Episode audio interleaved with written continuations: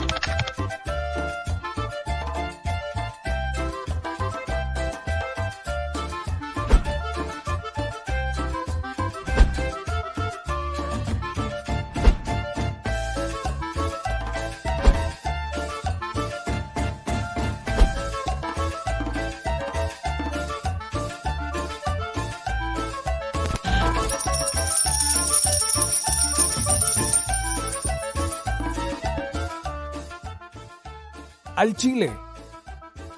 Recuerda que una forma de apoyar nuestro proyecto e impulsarnos a generar más y mejor contenido es a través de los superchats en nuestras transmisiones en vivo. Solo tienes que dirigirte al recuadro donde escribes mensajes, darle clic al símbolo de moneda, colocar los datos de tu tarjeta bancaria, el monto a donar y de forma inmediata se verá reflejado en un recuadro de color con el mensaje de tu preferencia. Otra manera, por si no nos alcanzas a ver en vivo, es ir a la descripción de nuestro video de YouTube, darle clic a la liga de PayPal y repetir el proceso como en los superchats. Ese recurso llegará directo a nuestra cuenta bancaria. En Facebook también puedes apoyarnos de forma mensual. En el inicio de nuestra página encontrarás el botón Quiero colaborar. Ahí podrás adquirir una membresía que nos impulsará a seguir combatiendo la infodemia desde esta plataforma. Y si eres de los que no confía en la tecnología, puedes hacer un depósito o transferencia a nuestro número de tarjeta Banamex, desde cualquier establecimiento, banco y hasta tu aplicación móvil. Anótalo. El número es 4766-8415-9203-0897. Recuerda, esto es completamente voluntario y es una forma de apoyar e involucrarte más con este proyecto independiente. Hazlo tuyo y comparte.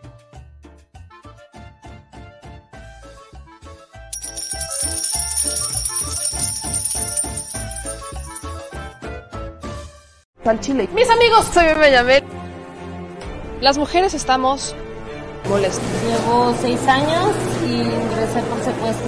Por mi parte, yo no creo esa enfermedad. Yo. Mucha sarda y les duela. Bueno, ya saben. Nosotros salimos por la necesidad. ¿no? Gracias a Dios, a lo mejor vamos a volver a comernos dos veces al día. De la crisis que se vive en los hospitales en Tijuana. Aquí las noticias o te enchilan o te dejan picado.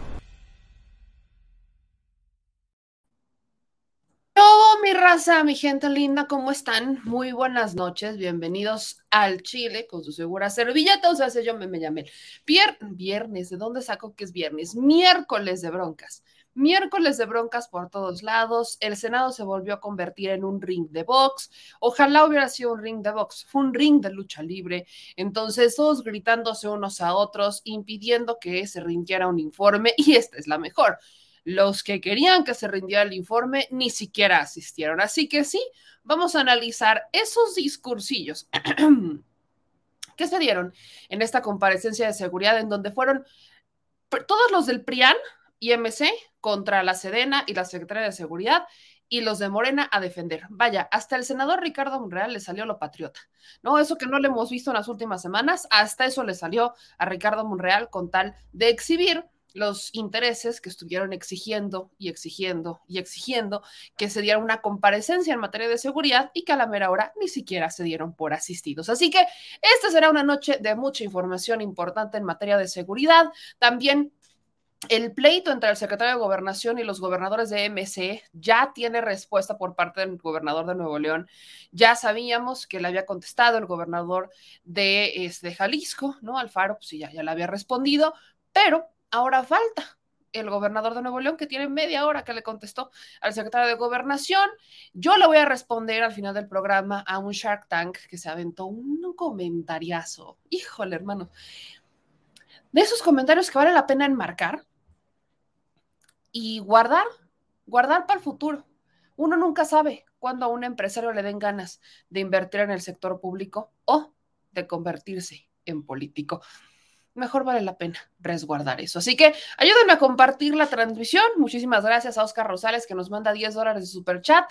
Y vamos a darle porque la comparecencia estuvo sabrosa. Partamos, partamos por empezar con eh, lo que dice la secretaria de de seguridad. Como les comentaba, esta fue una comparecencia en donde no habló, o sea, no, no habló ni el general secretario Luis Crescencio Sandoval, tampoco habló el, este, el almirante general, el almirante secretario de la Marina, solamente habló Rosa Isela. Es la única. Y esto, es, esto se había prometido. Se dijo que la única que iba a hablar era la Secretaría de Seguridad, que iban a estar todos presentes, pero la única que iba a responder sus preguntas era ella. Entonces, entre dimes y diretes, la Secretaría de Seguridad intenta dejar claro en su primer posicionamiento que las Fuerzas Armadas de México no son, no son un instrumento bélico, no son una herramienta de brazo armado, sino que en realidad colaboran con actividades humanitarias. Y a estas alturas, en México, la seguridad pública y la colaboración de las Fuerzas Armadas se considera más o menos de esa manera. Escuchen al menos un primer fragmento de lo que dijo la Secretaría de Seguridad en esta comparecencia que desató los ánimos de absolutamente todos, hasta, insisto, el nacionalismo de Ricardo Monreal. Primero, agradecerles a las senadoras y senadores que aprobaron las reformas que hicieron posible el cambio de adscripción de la Guardia Nacional a la Secretaría de la Defensa Nacional, así como la permanencia de las Fuerzas Armadas en labores de seguridad. Celebro su compromiso con el pueblo de México y con la construcción de la paz.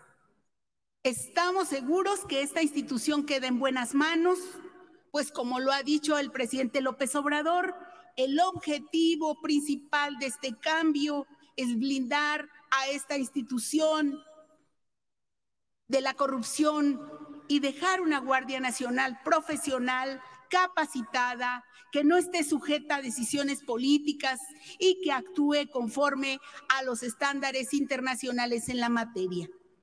Voy a contestar a, a lo mejor un poco en desorden, trataré de hacerlo en el tiempo posible, en el menor tiempo posible.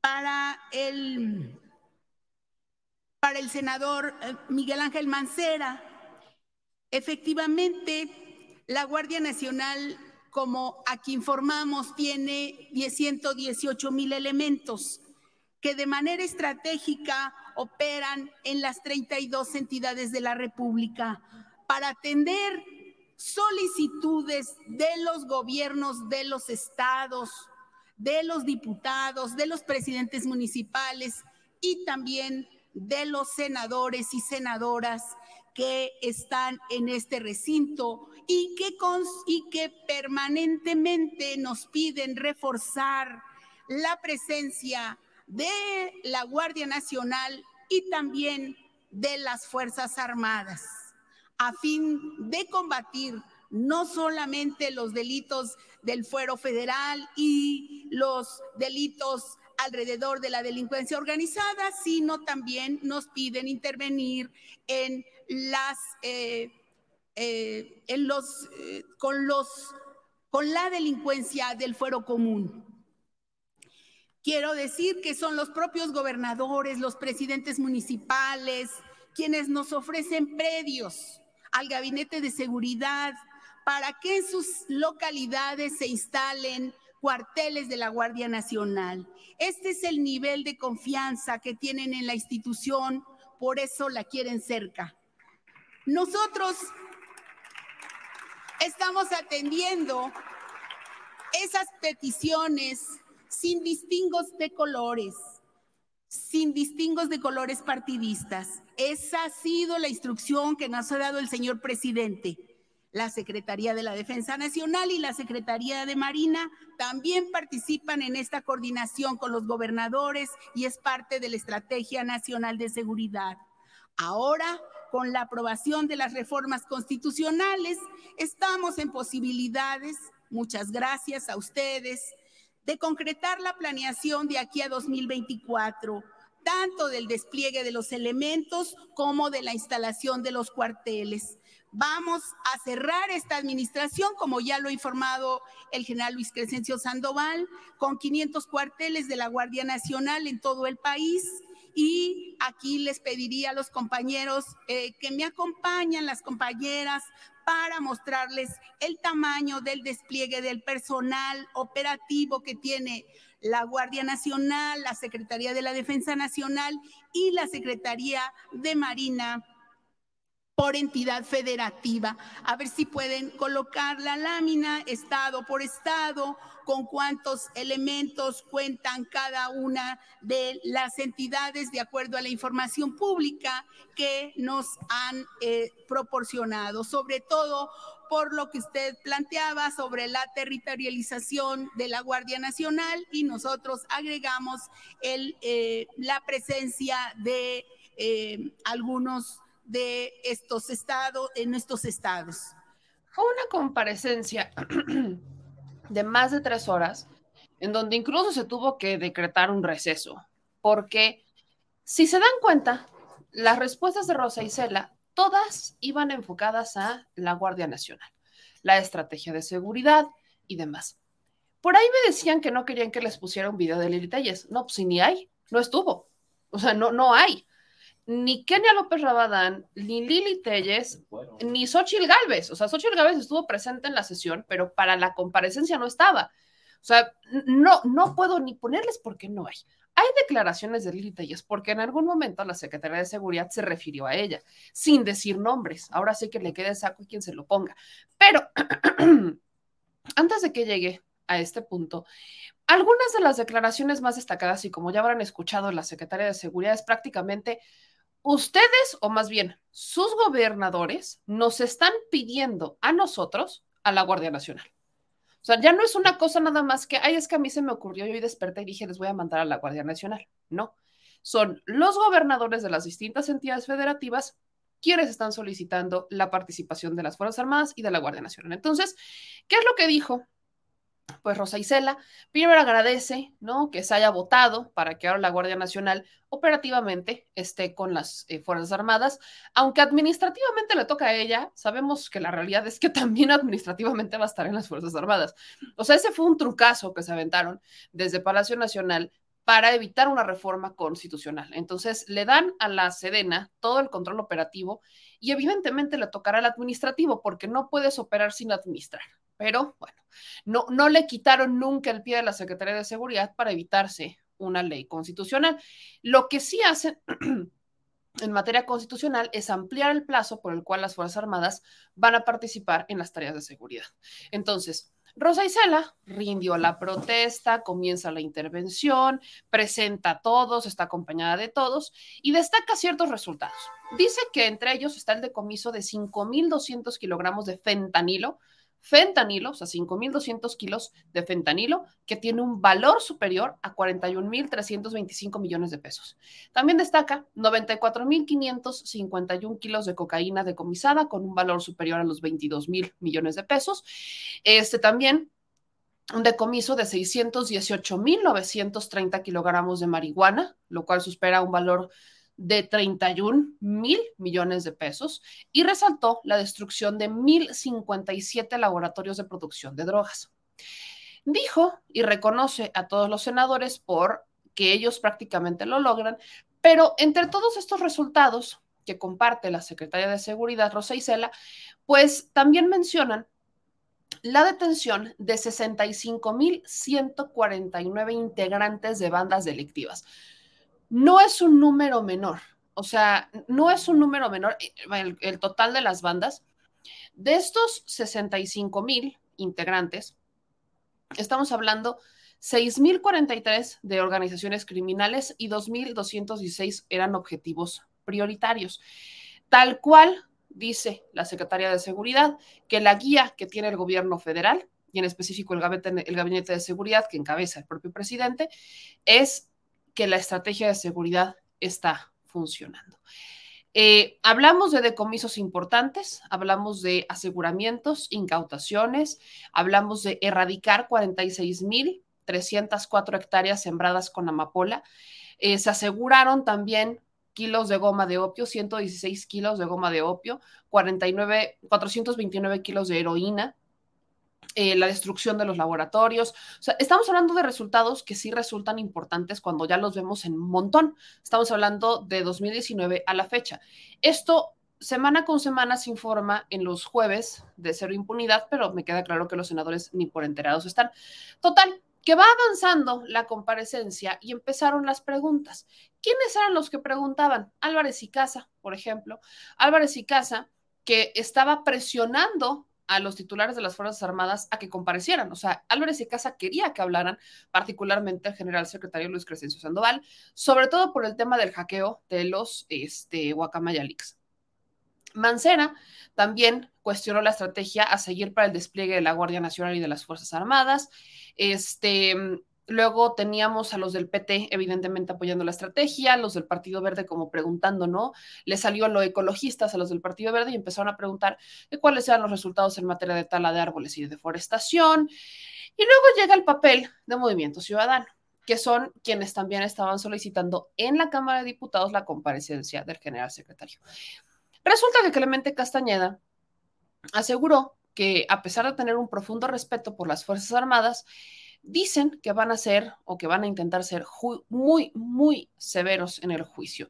Su principal crítica fue hacia la presunta falta de estrategia clara para que los militares regresen a los cuarteles y fortalecer a los cuerpos policiales. Esto es a lo que ha insistido Clemente Castañeda. Clemente Castañeda es prácticamente el responsable, o bueno, Movimiento Ciudadano, porque no, no, no pesa tanto Clemente Castañeda, no pesa más que Dante Delgado. Pero prácticamente todo movimiento ciudadano ha estado presionando porque sea el gobierno federal quien destine un presupuesto, un recurso, regrese el famoso fondo para los policías, algo que deberían de hacer los gobernadores. Movimiento Ciudadano quiere que lo haga el presidente de la República. Entonces, la preocupación de Movimiento Ciudadano es que no existiera una estrategia clara para regresarlos a los cuarteles y que únicamente se estuviera buscando pues dejar a los militares en las calles y no invertirle a la seguridad en los estados. Yo siempre he tenido, odio, qué bueno que alguien lo va a hacer, hay que fortalecer a los policías, pero no tendría por qué ser esa opción el gobierno federal. De primera instancia tendrían que ser los gobernadores que se la han pasado por el arco del triunfo y que no les ha interesado. Al contrario, eh, Samuel García, por ejemplo, se queja de que tuvo que comprar patrullas, imagínense nada más eso. Pobrecito Samuel, no, no, pobrecito hombre él llegó nada más a hacer TikToks, no a trabajar el gobierno de Nuevo León.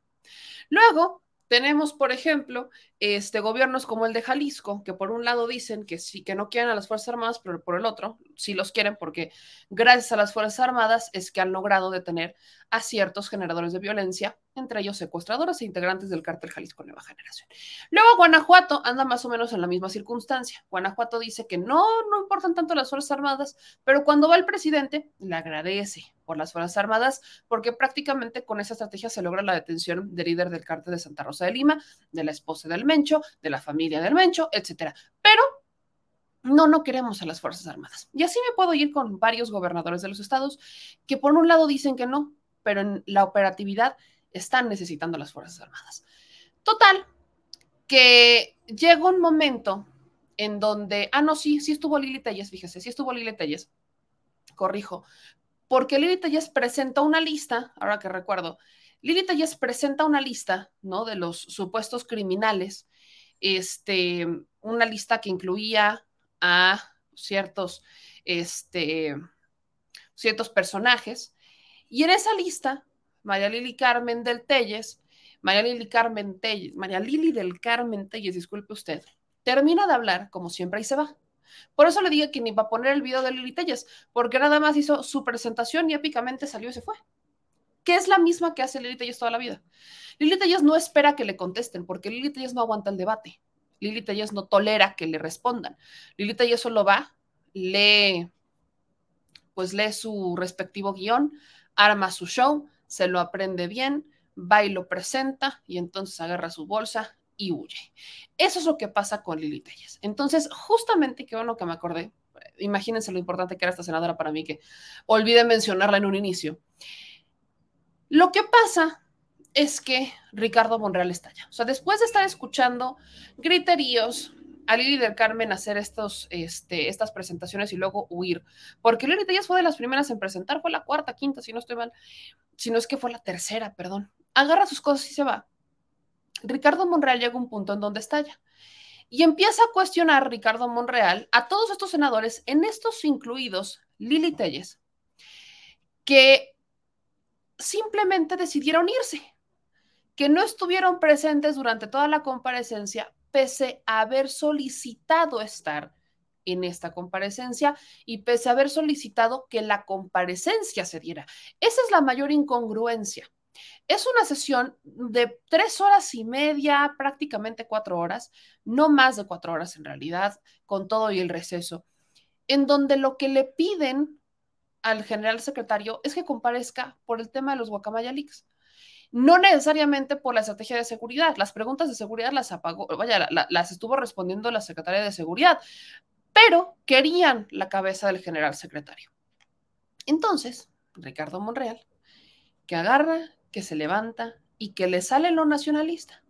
Vea usted nada más al grado al que, al que se llegó, en el que Ricardo Monreal terminó presentándose y defendiendo a las Fuerzas Armadas, defendiendo a la, a la Secretaria de Seguridad y defendiendo la estrategia de seguridad. Escuche esto porque el reclamo es duro hacia sus compañeros. A uno hasta le dije que le dijo que ya por la edad debería de ser al menos un poquito más respetable. Pero es de las pocas veces que estoy de acuerdo con los discursos de Monreal. De fuera que los utilice de politiquería es otra cosa, pero en esencia, esta vez creo que tuvo razón. Dejen y escuchen esto.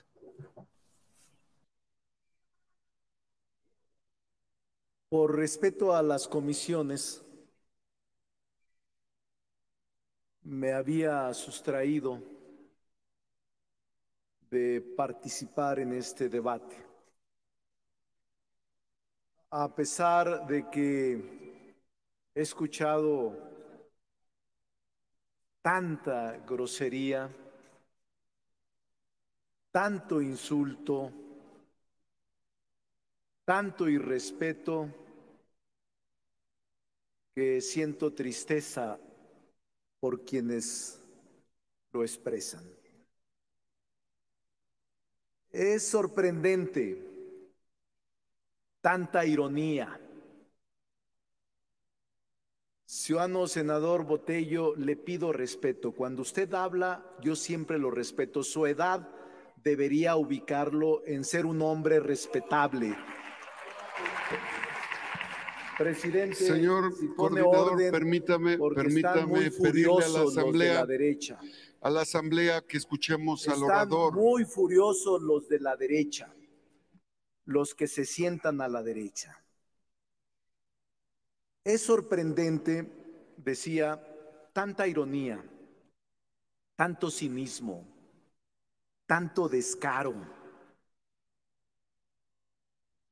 se les olvida y tienen inteligencia y memoria corta cuando la inseguridad ha sido una herencia maldita que el presidente López Obrador recibió. Es una herencia de los gobiernos pasados que descompusieron, que provocaron la descomposición del tejido social. El presidente de la República, el licenciado López Obrador, recibió el país hecho pedazos, hecho trizas, con una corrupción impresionante, con una descomposición inaudita, con una destrucción del tejido social inverosímil. Por eso es muy irónico que en, este, en esta sesión se esté hablando de un proceso y de una situación que no está en este momento evaluándose de manera correcta. La inseguridad tiene décadas y el presidente de la República tiene cuatro años de ejercicio de la función pública. Es cínico porque quienes plantean la comparecencia a esta a esta a este comité este gabinete de seguridad pública no están quienes insultan quienes con perversidad culpan al ejército de la aprobación de las reformas que por mayoría calificada logramos y especulan que se entregaron a cambio dinero y hasta relojes, no es más que el fanatismo y la falsedad ramplona de ganar el debate en la calle. ¿Qué sentido tiene de culpar al secretario de la defensa de que fue el que operó la mayoría? En lo personal, como líder de la mayoría, no he tenido una sola conversación con él en meses. Nunca le hablé, ni él nunca me habló. ¿Por qué no creen en el honor de las personas? ¿Por qué tenemos que aceptar esa sarta de mentiras y de falsedades de quienes las pronuncian? ¿Saben por qué? Porque serán las ocho columnas en la tarde y mañana. No porque tengan sustento jurídico, no porque tengan verdad legal, El ejército durante 27 años se mantuvo en la inconstitucionalidad en sus tareas de seguridad pública. Yo lo felicito a usted, secretario de la Defensa, y felicito al secretario de Marina, porque con razón exigieron, con razón exigieron que a sus soldados, a sus soldados los asistiera a la base constitucional. Ellos no querían actuar en labores civiles. A ellos los obligaron los gobiernos del pasado corruptos que no tuvieron capacidad de enfrentar al crimen organizado y acudieron al ejército sin base constitucional. Y lo primero, desde el 18 en el 19 que discutimos la Guardia Nacional, el secretario de la Defensa me dijo, senador, lo que nosotros queremos es la base constitucional para actuar, porque mis soldados están en la ilegalidad y si no nos dan la base constitucional, nos vamos a retirar a los cuarteles. Esa es la verdad. ¿Por qué insultarlos? Los invitamos a nuestra casa y nadie tiene el decoro y el respeto de hablarles por su responsabilidad. Los insultas, intentan degradarlos, porque no hablan, porque no van a comparecer porque la tradición histórica parlamentaria es que quien lleva la voz cantante siempre es la secretaria de Seguridad Pública. Incluso de buena fe. En la sesión previa le plantea al general y al almirante una solicitud de que viniera al Senado a conversar con los coordinadores y él me dijo, lo veo bien, senador. Vamos, estaba planteándolo. Yo siempre he respetado al senador Damián, le pido respeto, nunca lo interrumpo. Permítame, senador, permítame, senador. Permítame, senador. Le acepto la pregunta. Si quiere preguntar, le acepto la pregunta. No hay diálogo, el, el formato no lo permite. Escuchemos al orador. No, yo sí lo permito si usted lo permite. Adelante, senador, continúe con su exposición. Por eso me parece un cinismo ramplón. Miren, el salón de sesiones semivacío. ¿Cuántos hay del PAN? ¿Dos, cuatro, seis?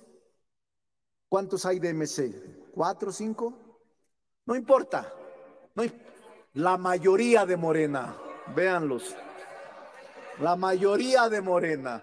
Pero vean la sala. ¿No les da pena? Aquellos que insistieron, que declaraban que viniera los miembros del gabinete, ¿dónde están? ¿Dónde están las que insultan, los que insultan? Insultan y se van. Esa es una estrategia que lamentablemente se está presentando en distintas ocasiones. Yo no creo que ese sea un debate de nivel. Creo que el Senado le está fallando a México. Y creo firmemente en que las Fuerzas Armadas están actuando correctamente. De que sin ellos, el crimen organizado, el crimen organizado estaría desbordado.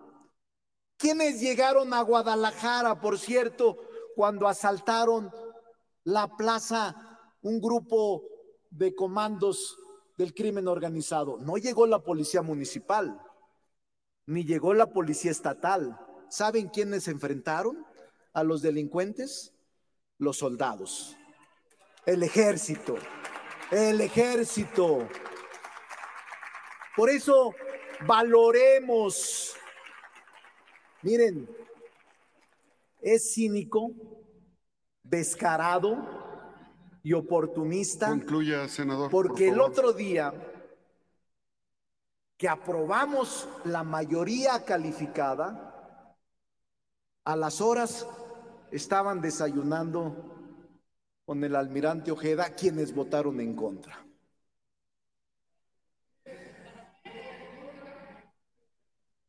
Pues continúe, no sé, pero ahí están las fotografías. Y es cínico, es cínico, es cínico, es permítame cínico. permítame, senador, permítame, senador. Cuando aquí. Honorable Asamblea, guardemos la compostura para escuchar la conclusión del senador. Esta mesa directiva lleva cronometrada las participaciones de cada uno de los senadores desde que asumimos la presidencia y buscamos el equilibrio en cada una de ustedes. Por lo tanto, concluya su exposición, senador. Miren, el divorcio que existe entre los senadores de la oposición y la sociedad es enorme. Las Fuerzas Armadas son respetables en el pueblo y en la calle. La furia con que las atacan ustedes ese despropósito con el que usan su lenguaje de odio y de rencor, puede tener aplauso fácil, pero nunca va a tener la confianza del pueblo. Es una estrategia equivocada. Pero allá ustedes, nosotros le expresamos, general, secretario de Defensa, nuestros respetos. Bienvenido. Está en su casa. Les digo, algo le pasó a Monreal. Algo querrá Ricardo Monreal. O hay varias opciones. Independientemente de que Ricardo Monreal es muy buen leguleyo como buen abogado y político, mezcla las dos cosas, eso de hablar le sale bien. Pero a eso súmenle que por primera vez el presidente ya lo mencionó. ¿no? Ya tiene un par de días que el presidente lo mencionó como un aspirante legítimo, entonces ya Monreal ya se siente bien. Ya, ya se siente bien. Luego, eh, sus recientes pláticas con el secretario de Gobernación, pudiera ser que también el secretario de Gobernación pudiera tener que ver, o quizás que esté intentando curar el salud por el tema de Zacatecas, que lo voy a platicar más al ratito, de la muerte de un joven, en donde acusan a su sobrino de ser el presunto asesino. Entonces, Cualquiera de esas opciones es válida para entender el cambiazo de Ricardo Monreal, pero ya llegaremos al tema de Zacatecas, usted saque sus conclusiones. Lo que sí es que sí tiene razón, o sea, independientemente del, porqué del discurso, no está diciendo mentiras. En esta, eso es lo que sí diría que, ah, qué maravilla, porque efectivamente, más de la mitad del pleno estaba vacío. Estaba vacío. En un inicio estaba Kenia López Rabadán, estaba Lili Telles, y luego Lili se fue, Xochitl Galvez se fue, Kenia López Rabadán se fue, o sea, todos se fueron. Entonces, ¿a qué se O sea, ¿para qué solicitan una comparecencia si no se van a quedar al final? ¿Por qué no cuestionan? ¿Por qué no se quedan a defender sus puntos? Ese es el problema. Dicho eso, en un punto, la secretaria de Seguridad, Rosa Isela, le aventó una pedradota a Lili Telles, pero santa pedradota la aventó. Y la pedradota que la avienta a Lili Telles tuvo que ver con, otra vez, las solicitudes de defensa de las Fuerzas Armadas. El punto aquí es, se están quejando de las Fuerzas Armadas, pero me están pidiendo que las Fuerzas Armadas les cuiden. Entonces, ¿quién les entiende? Vamos a ver, escuchar el trancazo que le manda Rosa Isela Rodríguez a Lili Telles y a todos los partidos que se quejan de las Fuerzas Armadas en las calles, pero que sus gobiernos sí están solicitando que las Fuerzas Armadas les ayuden. Entonces. Honorable Asamblea, nos regimos por el reglamento y en ese sentido estamos actuando. Adelante, secretaria. Con su Lea orden, por favor, para escuchar a la oradora. Con su permiso, señor presidente. Trataré de ser muy, muy breve. Independientemente de que responderé por escrito a cada una de las preguntas que aquí hicieron.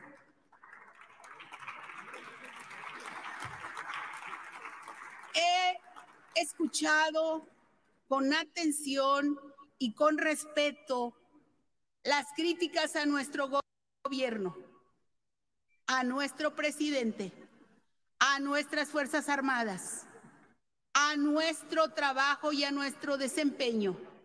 He escuchado los comentarios, las sugerencias que aquí han esbozado los senadores, las senadoras. Quiero decirles que estoy orgullosísima en trabajar en el gobierno del presidente López Obrador. Un hombre íntegro, trabajador, valiente, congruente, preocupado por el bienestar de la población y quien está transformando el país. El camino a la paz se construye con una nueva política económica, lo que ha dado estabilidad a nuestro país con la aplicación de los programas sociales para volverlos universales y darles apoyo a quienes más lo necesitan. También es importante lo que se está haciendo en temas de seguridad y especialmente me siento muy orgullosa y es un gran honor trabajar con el gabinete de seguridad integrado por personas comprometidas con el pueblo, profesionales y dedicadas que verdaderamente atienden el tema de seguridad con el mayor compromiso, como es el general secretario Luis Crescencio Sandoval, como es el almirante secretario Rafael Ojeda Durán Vamos a seguir trabajando porque los mexicanos piden paz, quieren tranquilidad y lo vamos a lograr porque el camino está andado y así se alcanza la paz. ¿Y cómo no vamos a estar orgullosos de las Fuerzas Armadas? Hoy el INEGI da a conocer el nivel de confianza de la población en las instituciones de seguridad. Hoy dice el INEGI sobre la encuesta que cerró en septiembre pasado, en la que el 86.6% de los ciudadanos y ciudadanas mexicanas confía en la Marina, mientras que el 83.8% confía en el ejército mexicano, en el valioso ejército mexicano y el 72% confía en la Guardia Nacional a tres años de la creación que ustedes hicieron el honor de aprobarlo. Aquí le siguen las policías estatales con 53.8% y la policía preventiva con 47%. ¿Cómo no sentirse orgullosa de los compañeros del gabinete de seguridad? ¿Y cómo no sentirse satisfecha de la Guardia Nacional y de todos los elementos, insisto, de las Fuerzas Armadas que se juegan la vida para protegernos, que están haciendo su trabajo para ayudar a los mexicanos y mexicanas? Y la gran mayoría de la población les tenemos mucho respeto. Sin embargo, pues sí, desde este recinto sigue la denostación y la crítica hacia la labor que realizan nuestros guardias nacionales. Y también declaran en contra de el trabajo que diariamente se realiza. Yo acepto la crítica y la crítica constructiva, pero a veces pues no se entiende el doble discurso porque permanentemente hay solicitudes de los integrantes de los partidos que critican a las Fuerzas Armadas y que llaman militarización a un trabajo profesional extraordinario que se está haciendo. ¿Y qué es lo que piden? Piden que la Guardia Nacional, el Ejército y la Marina realice actividades tareas de seguridad en los distintos puntos del país.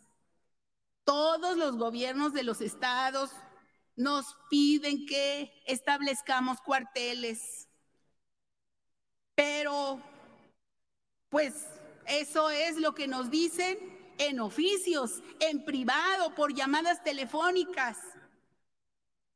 28 gobernadores le han pedido en, esta, en este año, en estos meses, al secretario de la Defensa intervención, que se instalen cuarteles, que se instalen las Fuerzas Armadas.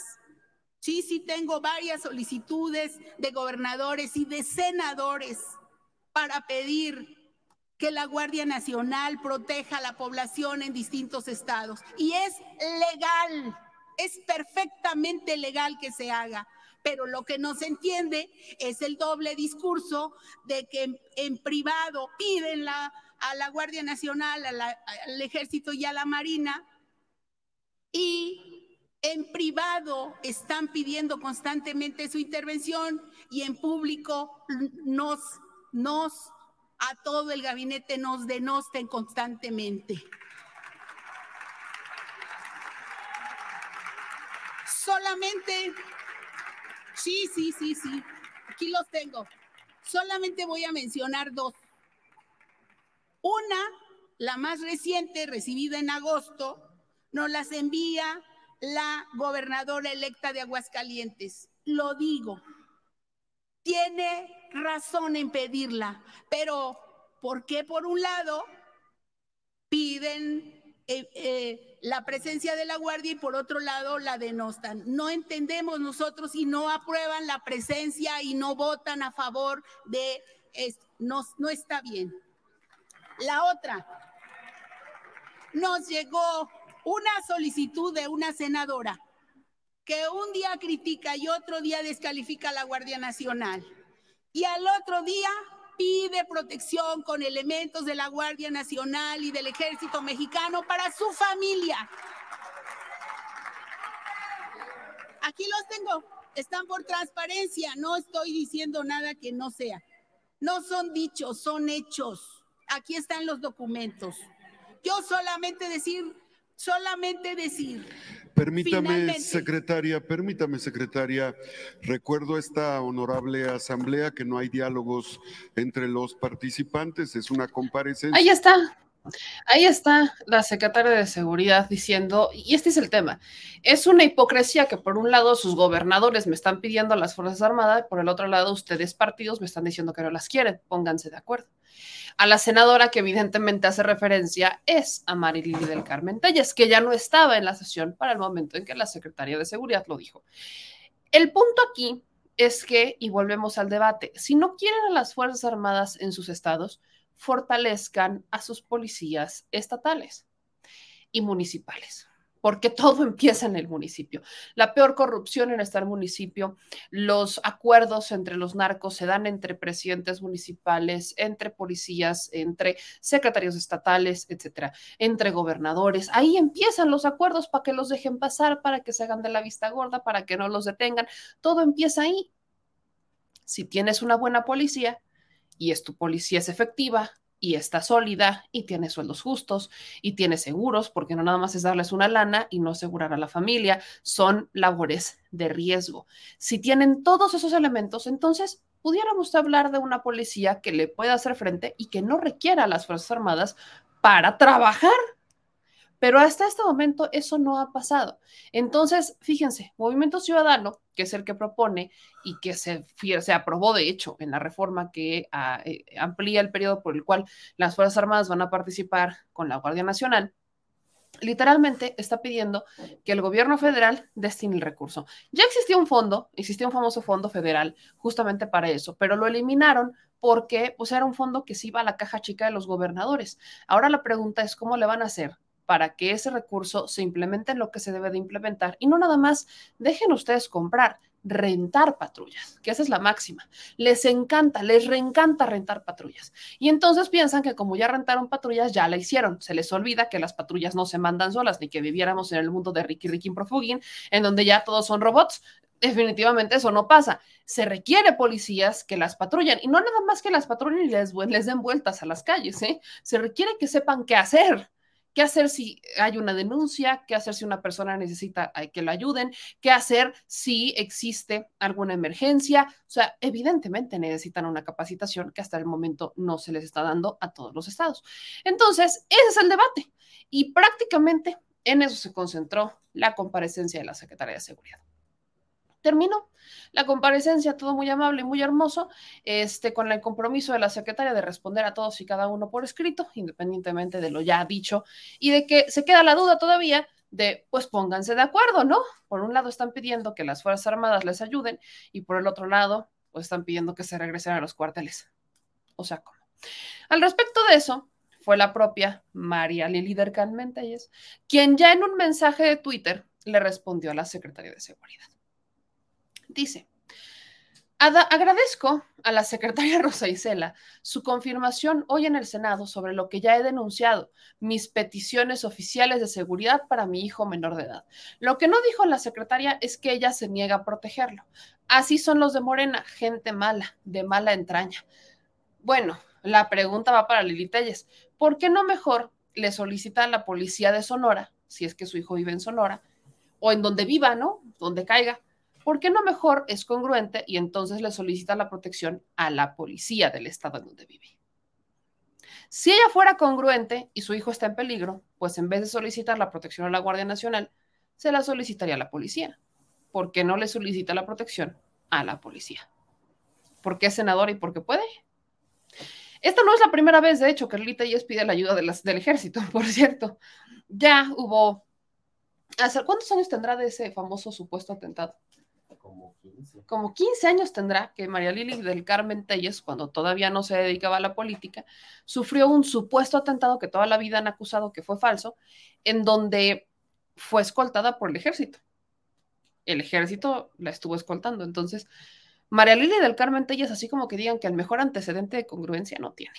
Ya estuvo siendo escoltada muchos años por el ejército, luego ahora quiere que la Guardia Nacional escolte a su hijo, entonces 22 años. 22 años, gracias, señor. 22 años tiene el supuesto atentado que él hizo que el ejército protegiera a Lili Telles. Entonces, ¿en dónde queda la congruencia de esta señora?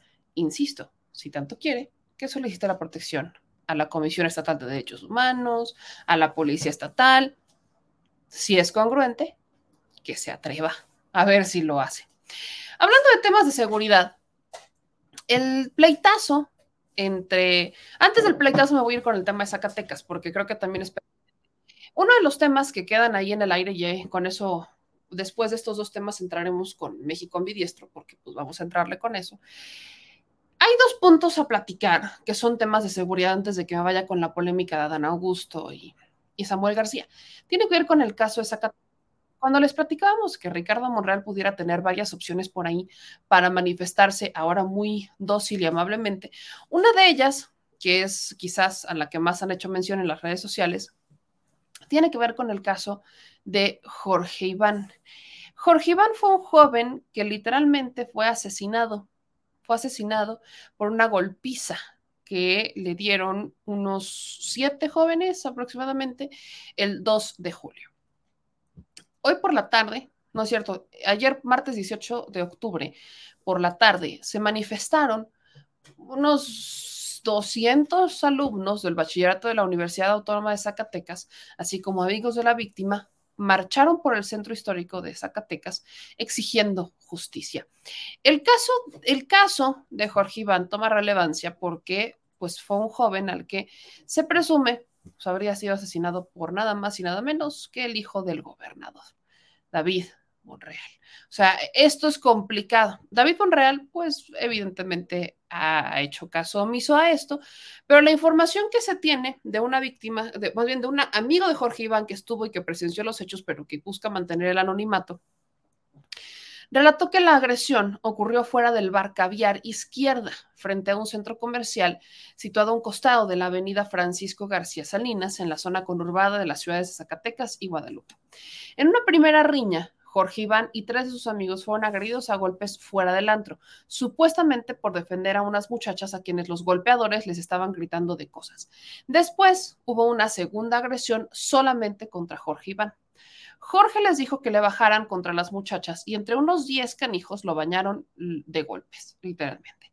Hay videos, que él tiene videos y fotos donde se ve cómo lo patean en la columna, en la cara, en la cabeza, lo levantan y en la boca. O sea, fueron hasta cobardes porque fueron de a montón. El amigo de Jorge Iván Recordó que eran aproximadamente las 2.30 de la madrugada cuando recibe una llamada de uno de su equipo, de sus amigos, de un grupo de sus amigos, donde le dicen, acaban de golpear a Jorge, vente a apoyar. En unos pocos minutos llegó y se encuentra a su amigo completamente ensangrentado. Lo sube al carro y le dicen que ahí iba pasando la camioneta de los sujetos que lo golpearon.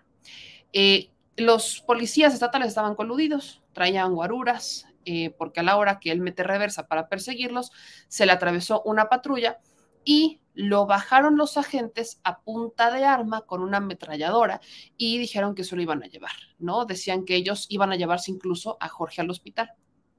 Él se niega a que lo trasladaran porque era muy probable que lo desaparecieran, entonces lo sube al carro y los policías estatales salieron en persecución detrás de él, pero el hermano los alcanza a interceptar junto con otros cuatro vehículos. Todos bajaron y cuando los agentes vieron que ya había muchos testigos, le dijeron, llévalo al hospital, tu amigo se ve muy mal. Recordó que en el trayecto Jorge iba hablando, iba aparentemente bien, pero en shock. Llegando al hospital, debido a la lesión, se comienza a convulsionar y en menos de 40 minutos tuvo ocho convulsiones. Dejó de respirar cinco segundos en cada una de ellas. Los médicos sugirieron inducir un coma, entonces duró en coma tres días, entubado y con respirador. Una semana después fue dado de alta, salió del hospital hablando Y luego empezó a complicarse los pulmones, le hacen una traqueotomía, le pusieron una cánula para respirar, con secuelas por las lesiones graves, vivió más de tres meses, con problemas porque no podía hablar y estaba respirando por el tubo. Finalmente, el 14 de octubre, tuvo una nueva crisis en el Hospital San Agustín porque la cánula del cuello se le tapó por una flema, se empezó a ahogar porque además tenía muchos coágulos en la sangre y sufrió un paro cardíaco. El amigo de Jorge Iván y otros jóvenes pues estuvieron presentes en la marcha eh, aseguraron que la familia está amenazada de muerte para que no den información ni entrevistas a los medios de comunicación. De ahí que no quisieran dar su identidad, completamente justificado, creo yo. Entonces, eh, a quien señalan es a uno de los golpeadores que eran un grupito, al hijo del gobernador y a los amigos del hijo del gobernador, que resulta ser hijos de empresarios que trabajan o que tienen contratos con el Estado. Este es, este es un tema que evidentemente es bastante preocupante. Estamos hablando de la vida de un joven que en un lapso de tres meses se fue deteriorando por, lo, por la golpiza que le dieron unos cobardes que se sintieron con poder y que, como están protegidos por el Estado y por los policías estatales, pues nadie les hace nada. No se trata quizás del muy mal y ya triste tradicional caso de un grupito de hombres en contra de la mujer, pero así inició. Eh, sale Jorge Iván con sus amigos a defender a un grupo de chicas que estaban siendo acosadas por estos valientillos, cobardillos, matoncillos, y terminan siendo los agredidos. Ojalá aprendan a educar bien a sus hijos. Si van a tener hijos, piénsenla tres veces, porque educar para tener este tipo de cobardes no es educar, es simplemente maleducar. No faltará el papá que quizás ya se enteró que fue su hijo y que lo vaya a mandar al extranjero porque es la tradicional también. Los castigan quitándoles la black, la tarjeta black, y los mandan a su cuarto, ¿no? Pero de ahí en fuera no reciben una lección ejemplar porque están siendo protegidos por los gobiernos del Estado. Se hace un llamado fuertísimo al gobernador de Zacatecas, David Monreal, a que ponga un alto. No importa si es su hijo, si es su sobrino, si es el amigo del hijo o el conocido, o si es el hijo del amigo o el hijo del dueño de una empresa que es favorecida por el Estado. Está en la obligación constitucional de no ser literalmente cómplice de un asesinato. Y ojalá se haga eco de este mensaje, porque no solamente fue la vida de Jorge Iván. Si eso pasa con un joven, si se comprueba que son, que hay una protección por parte del Estado, si se comprueba que este joven fue asesinado por parte de estos jóvenes y que está siendo protegido por parte del gobernador y las autoridades del Estado, ¿qué, qué futuros esperan los zacatecanos? Acaba de entrar, tampoco tiene, tiene un año David Monreal. ¿Qué se esperan los zacatecanos si esto realmente es cierto? No, no, no esperen maravillas, ¿eh? Porque lo que van a tener son puras tragedias, definitivamente, puras tragedias. Y esto nada más del joven Jorge Iván. Hay nada más para que vean cómo hasta en los estados de la 4T hay tragedias. Y aquí está, ¿no? Este fue el, pues la cartulina con la que estuvieron exigiendo una marcha, ¿no? Estuvieron haciendo la convocatoria para la marcha para pedir justicia por Jorge Iván, ¿no? Triste situación en Zacatecas. Y el otro lado, ¿no? En otro tema relacionado también con seguridad, pues ahí va lo del pleitazo entre Samuel García y Adán Augusto. Adán Augusto ya no solamente se quedó con hacer mención del gobernador Alfaro, el gobernador de Jalisco, al que evidentemente está evidenciando por pues, no tener la mejor de las seguridades, no tener los mejores de los policías. Bueno, pues también le tocó a Movimiento Ciudadano, pero ahora en Nuevo León. Escuchen lo que dijo el secretario de Gobernación, Adán Augusto. Es un video que cortan desde la 4T, en donde pues, pues ponen sobre la mesa lo que el, lo que el secretario de Gobernación, Adán Augusto, ha estado diciendo en relación con el tema de seguridad. A algunos se les olvida que quizás en materia de seguridad, pues insisto, parece que soy repetitiva y la neta no, no me importa mucho, pero es que sí existe un grave problema cuando volteamos a ver a los estados y los estados, lejos de preocuparse por la seguridad, están preocupándose por la deseguridad de sus entidades. Tenemos gobiernos que constantemente están buscando zafarse. Y el gobierno de Nuevo León, fíjese qué cosa tan curiosa, insiste en que ellos son la octava maravilla en materia de policía, su famosa fuerza civil. Entonces, esto siembra algunas dudas. Yo no sé si tan maravillosos son en Nuevo León, ¿por qué se les desaparecen tantas mujeres? Pregunta el millón. Escucha lo que dice Adán Augusto. Voy a empezar por el revés, porque me dijeron, ay, ¿por qué no señalas a los de Morena que están carcomidos por la violencia? Pues no llega tanto, pero sí tenemos. Desde luego Zacatecas, Michoacán, donde por cierto en Michoacán se está restableciendo ya la paz de tal manera que en Aguililla, Michoacán, donde no había policía y no se podía entrar, ya hoy se respira otro ambiente, ya hay actividades este, normales. Y así como esos hemos ido recuperando los municipios de Michoacán, de los cuales 43 municipios no tenían policía municipal. Quienes habían llegado al cargo se les hizo fácil pues pactar y entregar los cuerpos policíacos hasta las direcciones de reglamentos. Bueno, entregaban hasta las direcciones de obras a cargo de que le financiaran campañas. Y es triste, por ejemplo, lamentable, como Nuevo León, el gobernador, porque se lo va a decir con todas sus palabras, actúa con hipocresía y con egoísmo. ¿Saben ustedes cuántos elementos de policía estatal hay en Monterrey y la zona metropolitana? Ahí se llama Fuerza Civil.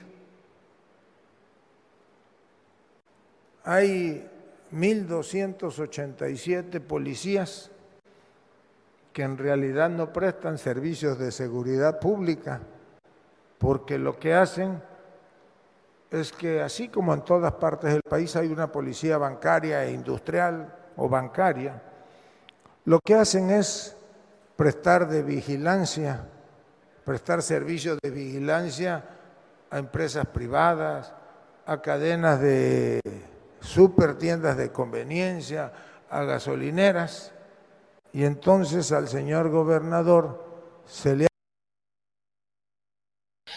Ahí está. Prácticamente lo que dice Augusto es que se le hace muy hipócrita que Nuevo León, por ejemplo, diga que es lo que tiene la mejor seguridad cuando su fuerza civil se dedica a hacer más o menos las labores de la policía bancaria, o sea, más o menos cuidar privados, cuidar empresas. Desde ayer en la noche, sí, desde ayer en la tarde noche, ya había dado una primera respuesta, porque Adela Micha, en un acto súper gratuito, cero pagado, evidentemente, fue a Nuevo León a entrevistar a Samuel García. Y ahí, pues es primeramente cuestionado, pues ni cuestionado, la neta, sino que fue solamente sacado el tema. Y lo que dice Samuel García es que primero se lo tomó a broma porque los regios ese tipo de cosas se las toman a broma. ¿Ves esto? Eso es una falacia. Eso es mentira. No hay un chorro y también asaltan sexos y también... No, me refiero a que es, un, es mentira que cuiden que la policía. pero pues, pues la seguridad tiene que estar. Y hay una buena percepción de seguridad aquí en, en el estado y en Monterrey, ¿no? Sí. Mira, el tema de seguridad es otro gran debate. Así lo... Y la fuerza civil Mariana ha sido testigo de lo que hemos hecho. Hoy por hoy es la mejor del país. Somos una policía que compite con otras policías en el mundo porque tenemos estándares realmente de élite. Entonces, que nos digan que en Nuevo León la Fuerza Civil cuida Oxos, pues los regios nos lo tomamos en broma porque sabemos que no es cierto. Sabemos que nuestra policía es la mejor de México combate el crimen organizado, que para eso está esa policía, no para grafitear, ni para cuidar oxos, ni para pedir al vecino que le baje el volumen, para eso están las municipales. La de segundo piso, la estatal, es la mejor que hay de México y le estamos metiendo 9 mil millones en este sexenio para que tengan helicópteros, drones, armas, mejorar sueldos, guarderías. Somos la única policía de México que estamos, se dice, acuartelados. Tenemos campos de fuerza civil donde ahí están los policías, ahí duermen, comen, desayunan. Todas las demás se regresan a su casa. Y eso no les permite ser una... Esa fue la primera respuesta que dio Samuel García. Y ahora, 12 horas, 13 horas después, dice Samuel García que no se quiere a dormir sin dejarle su respectivo Twitter al secretario de Gobernación. Entonces, dice Samuel García, no me quiero a dormir sin responderle, señor secretario Adán Augusto. No entiendo de dónde vienen sus ataques y calificativos hacia mí. No le voy a responder igual. De mí lo único que ha recibido y seguirá recibiendo es respeto y sinceridad. Tal vez le parezca poco, pero en tiempos de polarización son un bien escaso que pretendo conservar para mí, para mi familia, para Nuevo León y para mi país.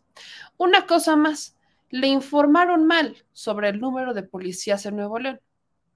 No son 1.287, son 6.567 de la Fuerza Civil. De policías municipales de la zona metropolitana de Monterrey son 7.002 y 1.152 policías rurales. En total hay 14.721 elementos de seguridad. Y ahí la deja. En los comentarios, pues empiezan a responder, por ejemplo, ¿no? No tiene mucho sobre el tema de la Fuerza Civil, una denuncia y dice así. Espero me puedan ayudar a compartirlo. Yo soy la esposa de Francisco Javier Medina Huerta, elemento caído el 19 de septiembre en la Náhuac, Nuevo León.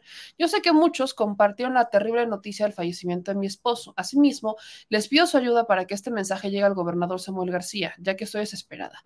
Mi hija y yo nos quedamos desemparadas, pues hasta el día de hoy no hemos recibido ningún apoyo de todos los que prometieron el día 20 de septiembre en el homenaje que le hicieron a mi esposo, donde estuvieron presentes el secretario general de gobierno, Javier Navarro, quien acudió en su representación y se comprometió a brindarnos el apoyo necesario. El secretario de Seguridad del Estado de Nuevo León, Gerardo Palacios este, Pamanes, Esteban Cantú, director de la Agencia Estatal de Investigaciones, Gerardo Escamilla, comisario general de Fuerza Civil. No estoy pidiendo nada, regalado, solo lo que por ley nos corresponde a mi hija y a mí, ya que mi esposo perdió la vida en cumplimiento de su deber y hasta el día de hoy no se ha podido resolver nada de la pensión que prometieron, ni recibimos quincena de mi esposo, ya que lo dieron de baja de inmediato, es demasiado difícil y doloroso seguir sin mi esposo, ya que nos quitaron a nuestro protector y proveedor, ya que dependíamos de él al 100%. Miren, entre que sea sol y buenas noches, lamentablemente no solamente basta con tener muchos policías o tener policías, basta con tenerlos en buenas condiciones. Ese es el pleito eterno, es tener a los policías en buenas condiciones. A los policías no solamente se les debe de dar un buen sueldo, sino que también se les debe de pagar lo justo para que ellos evidentemente puedan, si es que en algún momento faltan, eh, dejarle a su familia algo, porque normalmente son los únicos proveedores del hogar. Este es un tema que se ha traído desde hace décadas, no tiene ni dos años, ¿eh? tiene décadas el problema del mal que tienen a los policías entre más municipales o entre más locales, peor. Si son municipales, los tienen peor que los estatales, si son estatales, los tienen peor que los federales. Siempre ha sido la misma. Entonces, Samuel este, el, secretario de Gobernación en realidad, cuando se habla de los policías, dice que se referían a la seguridad pública. Quizás entre temas de percepción y no percepción, lo que sí estamos viendo es un secretario de seguridad que ya está dando sus primeros golpes a los gobiernos de oposición, sin dejar de reconocer que efectivamente también hay estados donde gobierna la 4T, donde lamentablemente también se han dado estos actos de violencia, aunque él dice que algunos ya están siendo echados para atrás. Ahí el conflicto entre el secretario de Gobernación y ahora el gobernador de Nuevo León. Dicen acá, policía de élite Nuevo León sigue con su seño Guajiro, Samueliño y Cenicienta, dicen por aquí. Yo quiero insistir con el tema, si tan es cierto que efectivamente hay una policía que es efectiva y que es súper competitiva a nivel internacional, entonces, ¿por qué es que desaparecen mujeres. Evidentemente hay algunas que encuentran qué maravilla, pero no tendrían que estar desapareciendo en una primera instancia. Eh, ¿Qué es lo que pasa en realidad en el estado de Nuevo León? Obviamente, quizás eh, en Monterrey no es lo mismo que en Apodaca o en García. Eh, obviamente, cada estado más bien cada municipio tiene su particularidad. Pero si hay, si hay denuncias de un abandono hacia el Estado de un abandono hacia Nuevo León y estas denuncias crecen día con día. Entonces, habrá que ir, habrá que ver qué es lo que pasa y si tan su policía es una octava maravilla, pues entonces en Nuevo León no se requerirán a las Fuerzas Armadas. Creo que esa es la, máxima. Si la policía de Nuevo León puede con el paquete, porque es competitiva a nivel internacional, pues le pudieran quitar perfectamente a la Guardia Nacional y la Guardia Nacional solamente operar para los temas federales que competan en la región. Y ya, asunto resuelto. Vamos a otros temas. Este, vamos a tener un ajuste de programa porque también tenemos que hablar de Tamaulipas, pero todavía no se ha conectado nuestra querida Marta Olivia. Entonces, ahí les encargo al equipo que me ayuden escribiéndole que se conecten en unos tres minutos. Pues mira, me da tiempo perfecto para hablar sobre dos bocas. El tiempo perfecto para mencionarles la polémica de dos bocas, porque hay videos donde reportan que ciertos aguaceros provocaron inundaciones en las instalaciones de la refinería Olmeca en Dos Bocas, de tal manera que la corriente de agua habría dificultado el ingreso de obreros y quiero que usted vea las imágenes que circulan en redes sociales que desde el día de ayer la secretaria de Energía está diciendo que no están así. Veamos. Unidad 050, unidad 050, recogiendo, recogiendo personal, recogiendo personal de todas las áreas para llevarla a caja seca en lo que determinan qué va a pasar, si se retira la gente o se quedan ahí, pero pues al parecer se van a retirar porque todo, todo está inundado, todo.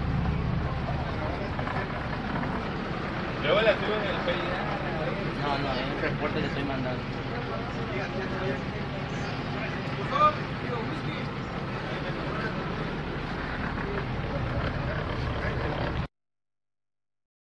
mandando. Mira, ahí creen que... ¡Allá ven aquí con vida!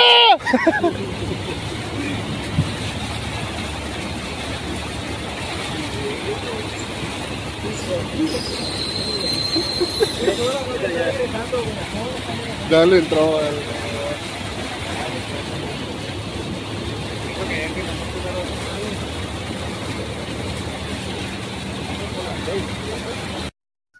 Se la volaron con ese hay alguien aquí con vida. Neta, no sean malandros. Bueno, dicho esto, ¿será cierto o no será cierto?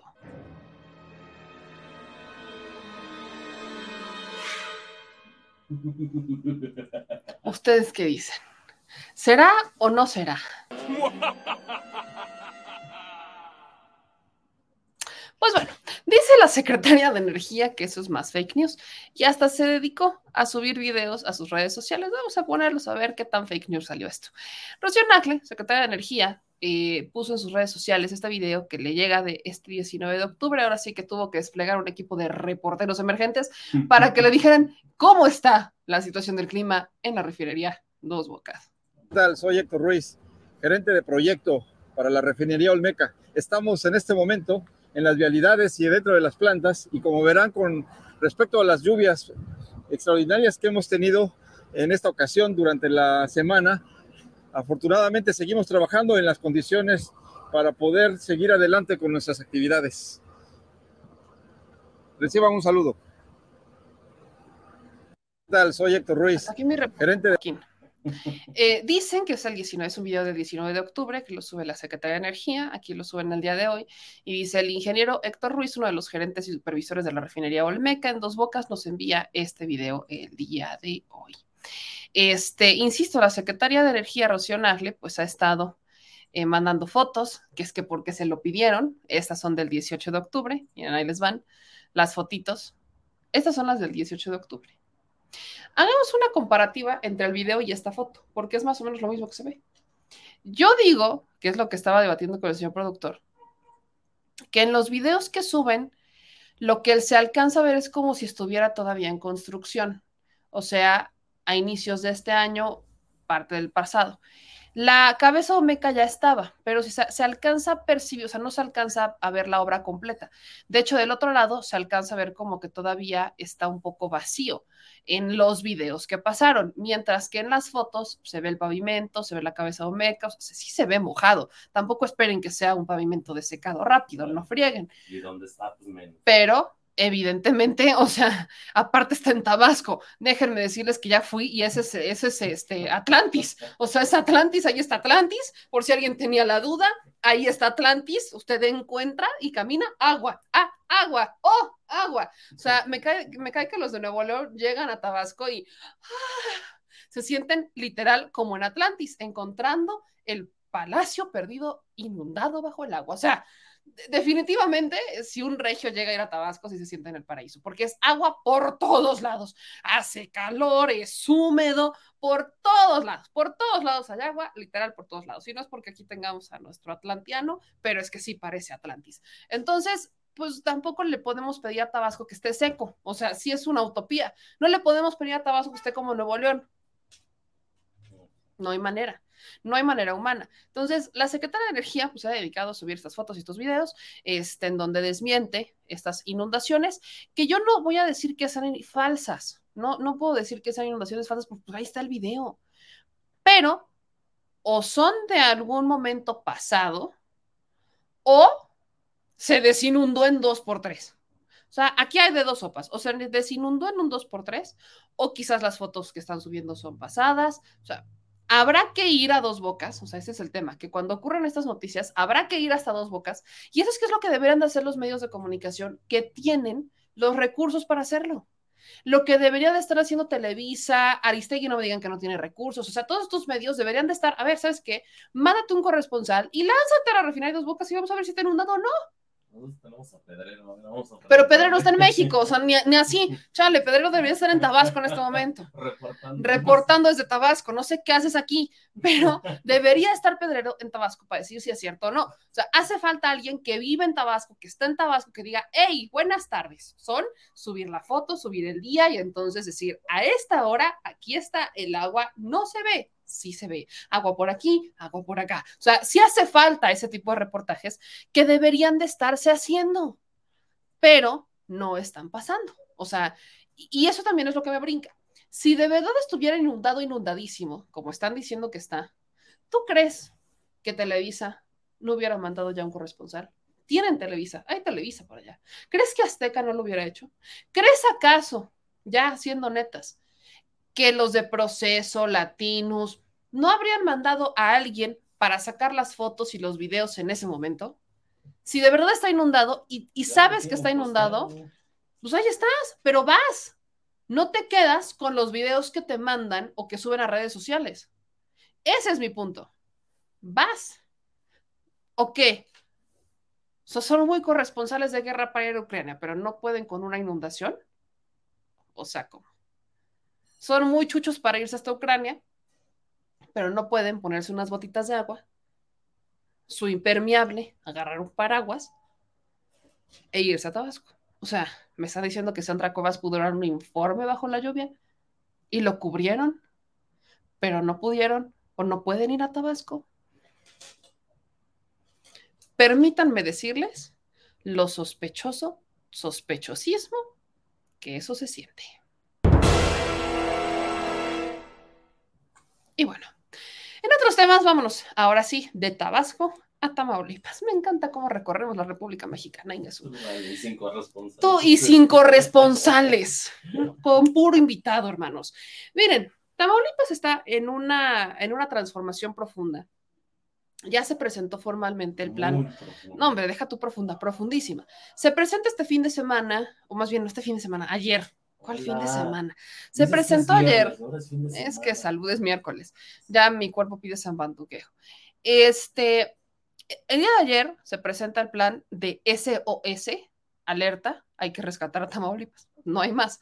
Hablamos de un estado que trae un déficit de 2 mil millones, endeudado por, dicen los medios, 16 mil millones con la banca, con la banca corporativa, la banca comercial, y un cabeza de vaca que dice que está en su rancho, pero que no se le ve ni la cabeza para arrear a las vacas. Entonces, ¿qué es lo que pasa en Tamaulipas? ¿Cómo está realmente Tamaulipas? Creo que vale la pena platicar con mi querida Marta Olivia para que nos diga qué tan profundo y qué tan cruel es la situación. Hoy tuvo la oportunidad de preguntar en la mañanera, el presidente dice que están enterados de los casos, pero ¿se resolverán? ¿Qué tanto tardará en llegar la Paz a Tamaulipas. Mi querida Marta Olivia, ¿cómo estás? Buenas noches. ¿Qué tal, meme? Pues ya eh, dijimos que ya era eh, eh, viernes o sábado o cuándo? Domingo. Domingo ya. Sí, así andamos por acá, fíjate. Pero sí llega este plan que, híjole, meme, ¿qué tan plan es, eh? ¿Qué tan plan? ¿Cómo lo ves? O sea, como Tamaulipeca, como medio. A ver, a ver, Marcelo Ebrard estuvo muy ocupado y eh, eh, empezó tarde esta reunión ayer que estaba programada a las seis de la tarde, empezó más o menos una hora, creo que una hora y veinte tarde. ¿Por qué? Pues porque el presidente estaba en una videollamada con este, e, el presidente Biden. Entonces, eh, obviamente hay prioridades, entendemos esa parte, pero llegan ya a la reunión, le toca abrir a Marcelo Ebrard y dice, bueno, el plan que tenemos para Tamaulipas por parte de la Secretaría de Relaciones Exteriores es que es el reconocimiento, palabras más, palabras menos, de eh, que este, pues Tamaulipas es un estado estratégico geográficamente y todos, ajá. Y bueno, hay un programa de apoyo de no sé qué, o sea, se tardó, yo creo que si fueron tres o cuatro minutos y repitió la misma idea, a mí me fue demasiado. A mí me, e, e, ese, ese inicio me dio la impresión de que no le hicieron la tarea, no lo tarjetearon, no, o sea, si tú me dices para los tamaulipecos qué significó lo que dijo Marcelo Ebrard, nada, absolutamente nada o eh, otra secretaria, Rocío Que quiere llevar a Américo a Estados de Estados Unidos. A, Washington, a Washington, Nueva York y a Texas. Eso también. Sí no es por default. Pues es que, eh, bueno, y es que tiene competencia. Francisco García Cabeza de Vaca se iba hasta las graduaciones del kindergarten del condado de, de, Cameron, ¿no? O sea, hay que, o sea, si hablamos de exposición mediática, pues aunque le den las llaves de la escuelita, eh, eh, con todo respeto de la escuelita. Con que le den las llaves está bien. No, pues, yo creo que no se las terminan de dar, nada más que simbólicas. Pero bueno, eh, entonces eh, tiene que haber competencia por ahí. Eh, otra secretaria, Rocío Nale, de Secretaria de Energía, habló de que había tarifas preferenciales y apoyos para los dos ingenios de Tamaulipas, uno en Ciudad Mante y otro Jicotenca, distantes uno de otros a 23 kilómetros. Pero, oh sorpresa, el ingenio de Jicotencal fue cerrado gracias a los trucos y aquí estuvimos dándolo a conocer meme desde junio del 2020. Entonces, me parece que no le informaron bien a la secretaria. ¿Por qué? Pues porque eso es fundamental. No puedes estar hablando de algo que hicieron hace tres años, me parece. Eh, otros, otros informes de los secretarios fueron bastante pues informativos de lo que estaban haciendo. Entonces todo el mundo estábamos esperando a ver a qué horas, ¿no?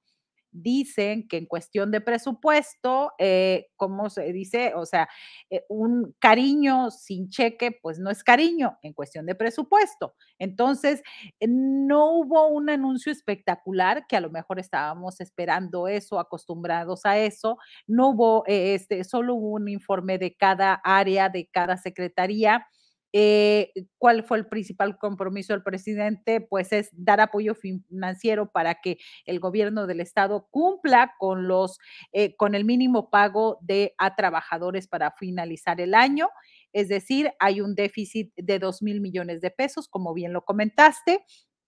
Tenemos una deuda pública de 16 mil millones de pesos. Entonces, eh, me parece que lo fundamental fue restablecer las relaciones, pues, entre el Estado y la Federación. Me parece que eso es lo rescatable. Eh, no hay acuerdos tan grandes o acuerdos que hablen de situaciones. Eh, se habló de las aduanas, de que va a haber Nuevo Laredo, va a ser como un gran central aduanero y ahí se va a concentrar todo, pero pues no es novedad. Eh, me parece también que el otro mensaje es el mensaje político de una cuestión de apoyo a Américo Villarreal Anaya en el sentido del mensaje de la honestidad, de que es un personaje honesto, congruente, este, que conoce el presidente, le da su aval, pero me parece que también viene a decirnos que los tamaulipecos no nos merecemos otro gobierno como Francisco García Cabeza de Vaca. Y cuando se llega a ese punto, nos dice que es un tema judicial, y que no va a hablar de eso. ¿Cómo ves? O sea, para fines prácticos esperaban realmente algo más, o sea, algo más fuerte dado la situación de Tamaulipas. O económico o judicial. Es decir, y cabeza de vaca, entonces hablan de, eh, fíjate que yo no sé, a ver, lo quiero ver así como muy críticamente. A ver, si se vino todo el gabinete, si hablan de números de seguridad, yo desde que vi que estaban presentando unos números de seguridad que a veces no coinciden todos, pero los que estaban hablando de ahí, eh, eh, eh, este, Américo Villarreal Anaya tiene 19 días en el poder. en 19 días, nada, dos semanas y media, ¿no?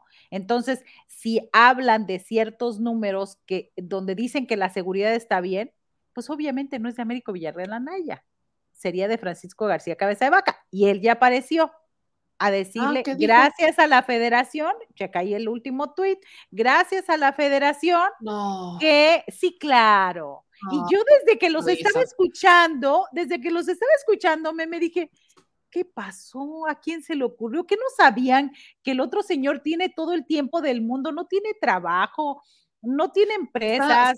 O sea, eh, él tiene todo el tiempo del mundo libre como para decir, "Mm, vas a decir algo bueno de Tamaulipas, son mis resultados. Entonces, claro, eh, hubo todo un nado sincronizado al respecto. Ahí está, meme, no sé si lo quieras ver. Dice Cabeza de Vaca, agradezco al Gabinete de Seguridad que en la visita a Tamaulipas hayan reconocido los logros en materia de seguridad durante el periodo de gobierno que encabecé y que concluyó el pasado 30 de septiembre. Mérito de sociedad, gobierno, no retrocedemos. Ayúdame con esto, me queda Marta Olivia, para no dejar lugar a dudas. Cuando sale el gobierno federal, eh, el día de hoy en la mañanera y empieza a hablar de los resultados de seguridad, de alguna manera yo entendí que quisieron concentrarse en los resultados federales, porque estaba el gabinete federal y porque pues, el gabinete federal no tuvo la, el mejor, este, la mejor colaboración con Cabeza de Vaca. Entonces, ¿cuáles pudieran ser los resultados federales y cuáles son los resultados de Cabeza de Vaca? Lo que aquí se habló fueron meramente resultados en materia de los famosos policías de Cabeza de Vaca, o sea, lo que hizo Cabeza de Vaca o el trabajo coordinado con el gobierno federal. Mira, me parece que eh, obviamente el equipo de cabeza de vaca estaba viendo en qué momento eh, eh, eh, encontraban ese resquicio por donde hablar de que el tema de la seguridad era su tema y de qué manera llevárselo al escenario mediático y de qué manera, perdón, e- e- esto que hace cabeza de vaca, prófugo de la justicia, porque es un prófugo de la justicia, es venir a torear al gobierno de México, decir, ¿sabes qué? Tengo bastante tiempo y te puedo ridiculizar y te puedo hacer. El asunto es que se nota que sigue, sigue en su misma actitud. Mira, el año pasado, el INEGI, eh, perdón, este año el INEGI habló de que eh, las policías de Tamaulipas ocupan el tercer lugar a nivel nacional en abusos. Ahí estamos preparando nosotros en un 2x3, Ángel Nakamura, nuestro jefe de información, está preparando un eh, comparativo real, dato por dato, verificado de cómo estuvo el tema de la seguridad en Tamaulipas y, y- ubicar que el tema de la seguridad es en lo que se basó Francisco García Cabeza de Vaca. ¿Por qué? Porque no dejó infraestructura no dejó ni una gran obra, ni una gran carretera, ni un gran puente. Entonces él se abocó al tema de seguridad. Y si el tema de seguridad se le cae, que es muy evidente, pues no queda nada. ¿Qué eh, Él hablaba de las estaciones TAM, que son estaciones de policía que, eh, que están en la, él decía, cada 50 kilómetros. Pues se ve que claramente el señor no sabe sumar ni multiplicar, porque en todo el territorio tamaulipeco solamente hubo 23 estaciones. Estas 23 estaciones están en carreteras y en caminos, en sobre todo áreas rurales. El gobierno de Américo Villarreal va a tener que seguir pagando durante no sé cuánto tiempo, porque tampoco lo sabemos, 50 millones de pesos mensuales por la renta de esos espacios, por la renta del terreno. No sabemos si de toda la construcción que, en la que invirtió eh, Francisco García Cabeza de Vaca, pero yo no sé qué habrá ahí, si habrá sauna, si habrá eh, este eh, gimnasio equipado, no entiendo qué puede haber en un lugar así para que en 23, eh, ahora sí que solo es cuestión de hacer la división, nos cuesten a los tamaulipecos mes por mes. Entonces, casualmente, meme, todos, todas esas estaciones van a dar terminan en los eh, ranchos eh, muy cercano a los ranchos de Francisco García Cabeza de Vaca. Es decir, el tema de la seguridad y la seguridad no le importamos en Tamaulipas, a él le importó que sus ranchos estuvieran protegidos y vigilados por policías estatales preventivos, que va la segunda cuestión. ¿Qué cuidan? Si son carreteras federales y no pueden hacer nada. Son como, digamos, eh, policías patito, porque no pueden hacer absolutamente nada, no te pueden infraccionar, no te pueden detener. Al final, al final, cuando ya no tenía nada que hacer, ayudaban a cambiar las llantas en la carretera. No, bueno, está peor que nunca. A ver, Marta, eh, entrando en materia de cabeza de vaca, dice que está en su rancho, pero nadie lo ve. El tema que se menciona es justamente el judicial. El presidente dice que eso le toca a la fiscalía, pero pues ya tuvimos un antecedente con el caso de Michoacán. No hemos visto que le hagan absolutamente nada a Silvano Aureoles. Entonces, muchos reporteros decían que el caso en contra de Cabeza de Vaca estaba súper sólido y que no había, no había duda mayor tema, que todo lo tenían súper documentado, pero lo platicábamos, o detenían a cabeza de vaca antes de que se fuera, o se les iba a escapar, y se les escapó cabeza de vaca. Entonces, la autoridad emite la alerta en la Interpol, la autoridad dice cabeza de vaca sí salió del país. Entonces, pues vaya, cabeza de vaca ahora dice que solicita o que busca que la fiscalía le diga de qué lo persiguen, como si año y medio atrás no se acordara de por qué fue la solicitud de desafuero, etcétera. Entonces, honestamente, ¿creen que tengan los suficientes elementos para procesar a cabeza de vaca y continuar con esta pésima tradición de Tamaulipas de encarcelar a sus exgobernadores? Fíjate que yo eh, creo que hay una palabra clave, voluntad política. A eso se reduce. Si hay voluntad política, la Fiscalía General de la República se va a mover. Si hay voluntad política, van todos esos expedientes, todo de lo que le achacan a cabeza de vaca, que además Además, está perfectamente documentado, no de ahora, de hace al menos dos años. Hoy eh, precisamente recordaba con mi compañero enviado del Canal 14, eh, decía, oye, pero cabeza de vaca no es de ahora. Claro que no. Él llega, él llega apoyado por el cártel del Golfo a ser alcalde en el 2005, 2007 en Reynosa. Y ya se hablaba de nexos con grupos criminales. Después, en el 2016, eh, eh, hay una portada a ocho columnas del periódico Reforma donde dice que se compró un departamento de 14 millones de pesos cuando sus ingresos no eran para eso. Y aún así llegó a la gubernatura y aún así llegó diciendo que eh, eran vientos del cambio, que venía pues a revolucionar la política en Tamaulipas. Así que eh, eh, él ha tenido antecedentes delictivos desde los 17 años, 17, 18 años. Entonces, eh, decir como ahora que no se sabe cómo se enriqueció, pero ahora el gusto le, dio por el erario de eh, Tamaulipeco, pues es, es irrisorio. Y vuelvo al punto, voluntad política. Si quieren encarcelarlo, lo van a encarcelar. Mira, sin ser tan... Nosotros tenemos un equipo de redacción muy pequeño. En nuestro equipo de redacción nos dijeron cuál fue el último día que estaba el señor tomándose fotografías en dos taquerías de Ciudad Victoria, que fue la noche del martes 27. Ese día grabó un video. Es el video que aparece en su publicación de Twitter ahí fijado. Él se fue a despedir él dijo, ya me voy. Al día siguiente abordó la aeronave oficial del gobierno de Tamaulipas, voló a Reynosa y ahí se quedó, hasta ahí llegó la aeronave. Y él se pudo haber pasado en camioneta, en bicicleta, caminando hacia Estados Unidos. Y de ahí no ha, no ha regresado. Entonces, voluntad política. Y, y, aclarar el otro punto, hay una, se emitió una ficha del Instituto Nacional de Migración para eh, pues alertar de que no fuera a salir del, del país, ¿sí? Una semana después de que ya se había ido. No hay ficha roja de la Interpol. Recordemos que la, hasta ahora, hasta este momento, en la página de Interpol, y ustedes pueden entrar, ahí googlean, y ahí aparece y dice, solamente hay dos mexicanos que están ahí con ficha roja de Interpol. Entonces es distinto, es la del Instituto Nacional de Migración emitida una semana después de que ya se había literalmente pelado del país. Ahora, mi querida Marta, llega Américo Villarreal. Américo Villarreal, la misma preguntaré, voluntad política. ¿Hay delitos estatales que todavía no se le imputen a cabeza de vaca, que se le puedan acreditar, ustedes como periodistas que han seguido todo esta, toda esta tragedia de cabeza de vaca. Y en un segundo punto, ¿cómo está el gabinete de Américo Villarreal? Por aquí me llegaba un super chat este, que nos dice Ricardo Avellaneda, que le mandamos muchas gracias, nos manda cinco dólares y nos dice, Américo tiene puro exprista en su gabinete, eh, ¿ya les devolvió la honestidad o qué pasó? Vamos por estos dos temas. ¿Qué pasa con Américo Villarreal en contra de Cabeza de Vaca y Américo Villarreal ya como gobernador? ¿Cómo pinta su gabinete y su gestión para, esta, para este primer mes?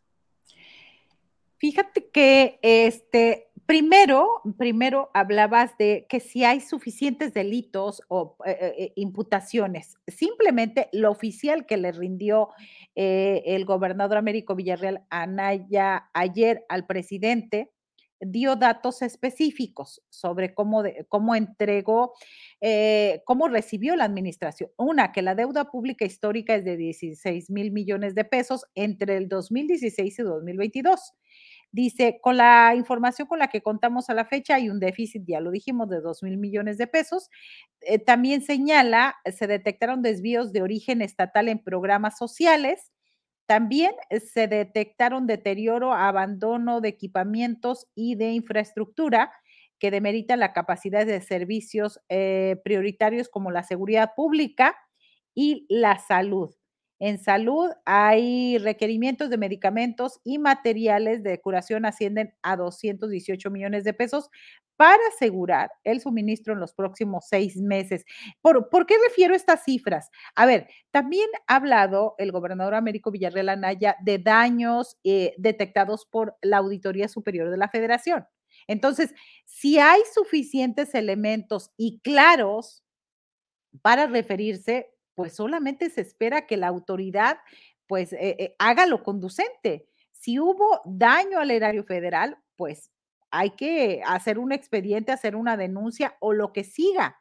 Me parece que hay suficiente material para eh, responsabilizar a Francisco García Cabeza de Vaca. Los moches eh, es una cuestión de desvío y de moches. Hablaban eh, la semana pasada de más de 400 millones de pesos. Yo no creo que si, a pesar de que no se tuvo toda la contabilidad, a pesar de que no se le entregó todo como debía a Américo Villarreal, pues tiene que haber ahí los trabajadores operativos de todo se dan cuenta y es fácil, es fácil encontrar las pistas de dónde quedó el recurso. Ahora, respecto a el gabinete. En el gabinete están insertados personajes, eh, pues, eh, digamos, ¿cómo podría decir? Pristas, neopristas. Eh, hay que ubicar. Morena tiene, es un partido nuevo, pero uno esperaría en todo caso que en esos partidos nuevos, recuerdo cuando se fundó el PRD, pues venían del PSUM, venían del PRT, venían de, eh, partidos eh, eh, de izquierda, el Partido Revolucionario de los Trabajadores, el Socialista Unificado de México, el, pues, ¿quién más? Pues sí, el PRT y sobre todo el PMT, el Partido Mexicano de los Trabajadores, es decir, ese tipo de partidos, ¿sí? Ahora, en esta administración o en este gobierno, pues regresa el PRI. Regresan muchos funcionarios que han tenido un papel muy destacado en gobiernos priistas, porque no hay que olvidar que Américo Villarreal Anaya hasta antes del 2018 era priista o, a ver, si no era militante, era un destacado elemento que trabajó en administraciones del Partido Revolucionario Institucional. Entonces, ¿qué hace al llegar al gobierno? Pues a llegarse de sus nuevos amigos, de estos personajes que llegaron a Morena hace poco, que andaban por ahí en encuentro social, que andaban ahí medio despistados en otra parte o, eh, expriistas y ahora los está incorporando al gabinete estatal. Así que me parece que sí, hay un nuevo PRI, creo que los más contentos son los que estaban antes del 2016 y volvieron a, a, puestos claves y esos son los que con los que se va a gobernar y pues es la realidad. no, eso no se puede ocultar porque ahí están la, los expedientes de vida, meme. Pues hay que estar muy pendientes del caso Tamaulipas. La cosa, la historia no ha terminado. Quien pensara que con la llegada de Américo Villarreal ya cambió la historia de Tamaulipas, qué lejos estamos todavía de eso. Ojalá se concluya el proceso judicial y se empiece a reparar el daño, porque ahí sí estaremos hablando de un verdadero cambio. Me, Mi querida, échale. Permíteme, permíteme. Échale. No recuerdo si ya te lo comenté, pero va a haber una elección extraordinaria. Sí, la del senador. O sea, y, a ver, corrígeme. Escuché que Cabeza de Vaca se pudiera postular. Ah, claro, claro. Tiene sus derechos políticos a salvo. Eh, mientras no hay una sentencia firme en contra de un personaje, él tiene sus derechos políticos a salvo. Si le entregan, por cierto, meme, mañana, mañana, dentro de unas horas, se resuelve ya la suspensión definitiva o no. Si se da la suspensión definitiva, ya eh, este, se autoriza, no sé, los abogados me podrán decir más esto, pero ya va a tener su amparo. Es decir, estamos a unas horas y me parece, me parece que puede haber buenas noticias, porque a partir de, yo quiero esperar, yo a lo mejor espero mucho, que a raíz de esta, eh, eh, eh, esta llegada de todo el gabinete del gobierno de México, estos pronunciamientos del presidente en torno a, y apoyo a Américo Villarreal, pues ahora nomás le toca al Poder Judicial. Mañana debe resolver si se le otorga o no la suspensión definitiva a Francisco García Cabeza de Vaca o si no, seguiremos viviendo esta serie, esta serie maquiavélica, policíaca del narco, no sé por cuántos meses o años, meme. Es que eso me dice me hace peligrosísimo. Imagínense tener a dos cabezas de vaca porque está el hermano en el Senado, ahora tener al otro. Yo, yo no logro concebir eso pues uno no hace nada y el otro pues tampoco, ¿verdad? Tampoco. No, uno, uno, se quiere zumbar chicas y el otro quiere llegar a zumbarse la lana. O eso me queda claro. Marta, honestamente, ya, así que al Chile, yo sí me preocupo, me preocupa el caso de Tamaulipas, me preocupa que Cabeza de Vaca salga con la suya. Cabeza de Vaca, vaya, ha sido protegido por un, por un juez, ¿no? No es la primera vez que, que, este juez le, le, otorga un amparito a cambio de una garantía, no, no es la primera vez, pero viene la resolución definitiva, neta, neta, neta. ¿Sientes que pudiera verse un poquitito de justicia, un poquito de tres, de tres centímetros de cerebro en el Poder Judicial para no darle carta abierta a cabeza de vaca y que entonces de la nada diga, ¿saben qué? Quiero fuero, me voy de senador. Fíjate que no recuerdo ahorita en qué momento el presidente fue a un estado y después hubo acciones judiciales, como que los actores eh, políticos, judiciales, como que vieron esas señales. Nosotros en Tamaulipas estamos esperando esas señales, que en efecto si mañana se resuelve, el juez eh, Faustino Gutiérrez Pérez, que está en Reynosa, que es juez federal, que es quien ha protegido y ha brindado todos los amparos sabidos y por haber eh, para la familia García Cabeza de Vaca eh, y Gómez Leal, de la esposa, entonces, esperamos ya y lo que se escribió días antes de que llegara el presidente es que ya era necesario ese manotazo sobre la mesa, ese hasta aquí. El hecho de que salga a tuitear eh, eh, Francisco N., o sea, vuelve a decir, aquí estoy, ¿qué? ¿Me Oye, y de, algo? y de Santiago Nieto, ¿qué se sabe? Santiago Nieto es el encargado de despacho de la Procuraduría General de Justicia del Estado de Hidalgo ya se fue del tema de transición en, Nuevo, en, Tamaulipas. Ya, pues, al empezar, obviamente, el, el, gobierno de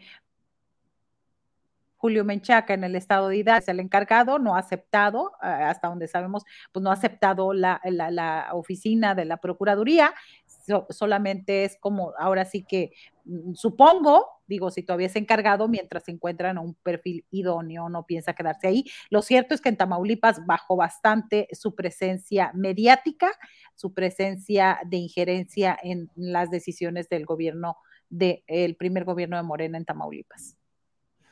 Eso, eso también, qué bueno que me acordé de preguntarte, porque evidentemente uno de los que más estuvo presionando por los delitos en contra de cabeza de vaca, pues fue él. Eh, contra él y contra Roberto Gil Suart, que bueno, hay todo un tema personal al respecto. No sabemos a qué acuerdos se pudieran haber llegado o no haber llegado, porque lo que es cierto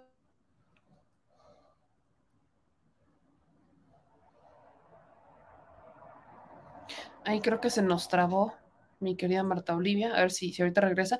Fíjense que antes ya, ya iba a despedir a mi Marta, pero antes, de, antes de hacerlo, pues más valía hacer esta pregunta sobre Santiago Nieto, que bien nos dice, pues obviamente hay un tema personal contra Gil Swart. Eh, recordarán que Gil Swart eh, fue eh, esposo de la ahora esposa de Santiago Nieto y él estuvo muy presente en la transición, fue muy mediático mientras se daba este proceso, encabezando estas denuncias, diciendo, pues es que yo voy, yo voy, yo voy, yo voy, yo voy, y pues pues, ahora sí ya, ya no hay media, ya, no hay tema mediático, ya, ya parece que ya regresó nuestra querida Marta Olivia para entrarle con esto. Entonces, me decías, me queda Marta, que ya no se ve la presencia de, Santiago Nieto mediáticamente, bajó muchísimo.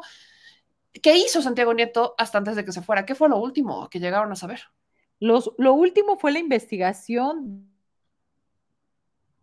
de, de eh, se hicieron empresas factureras y empresas fantasma y todas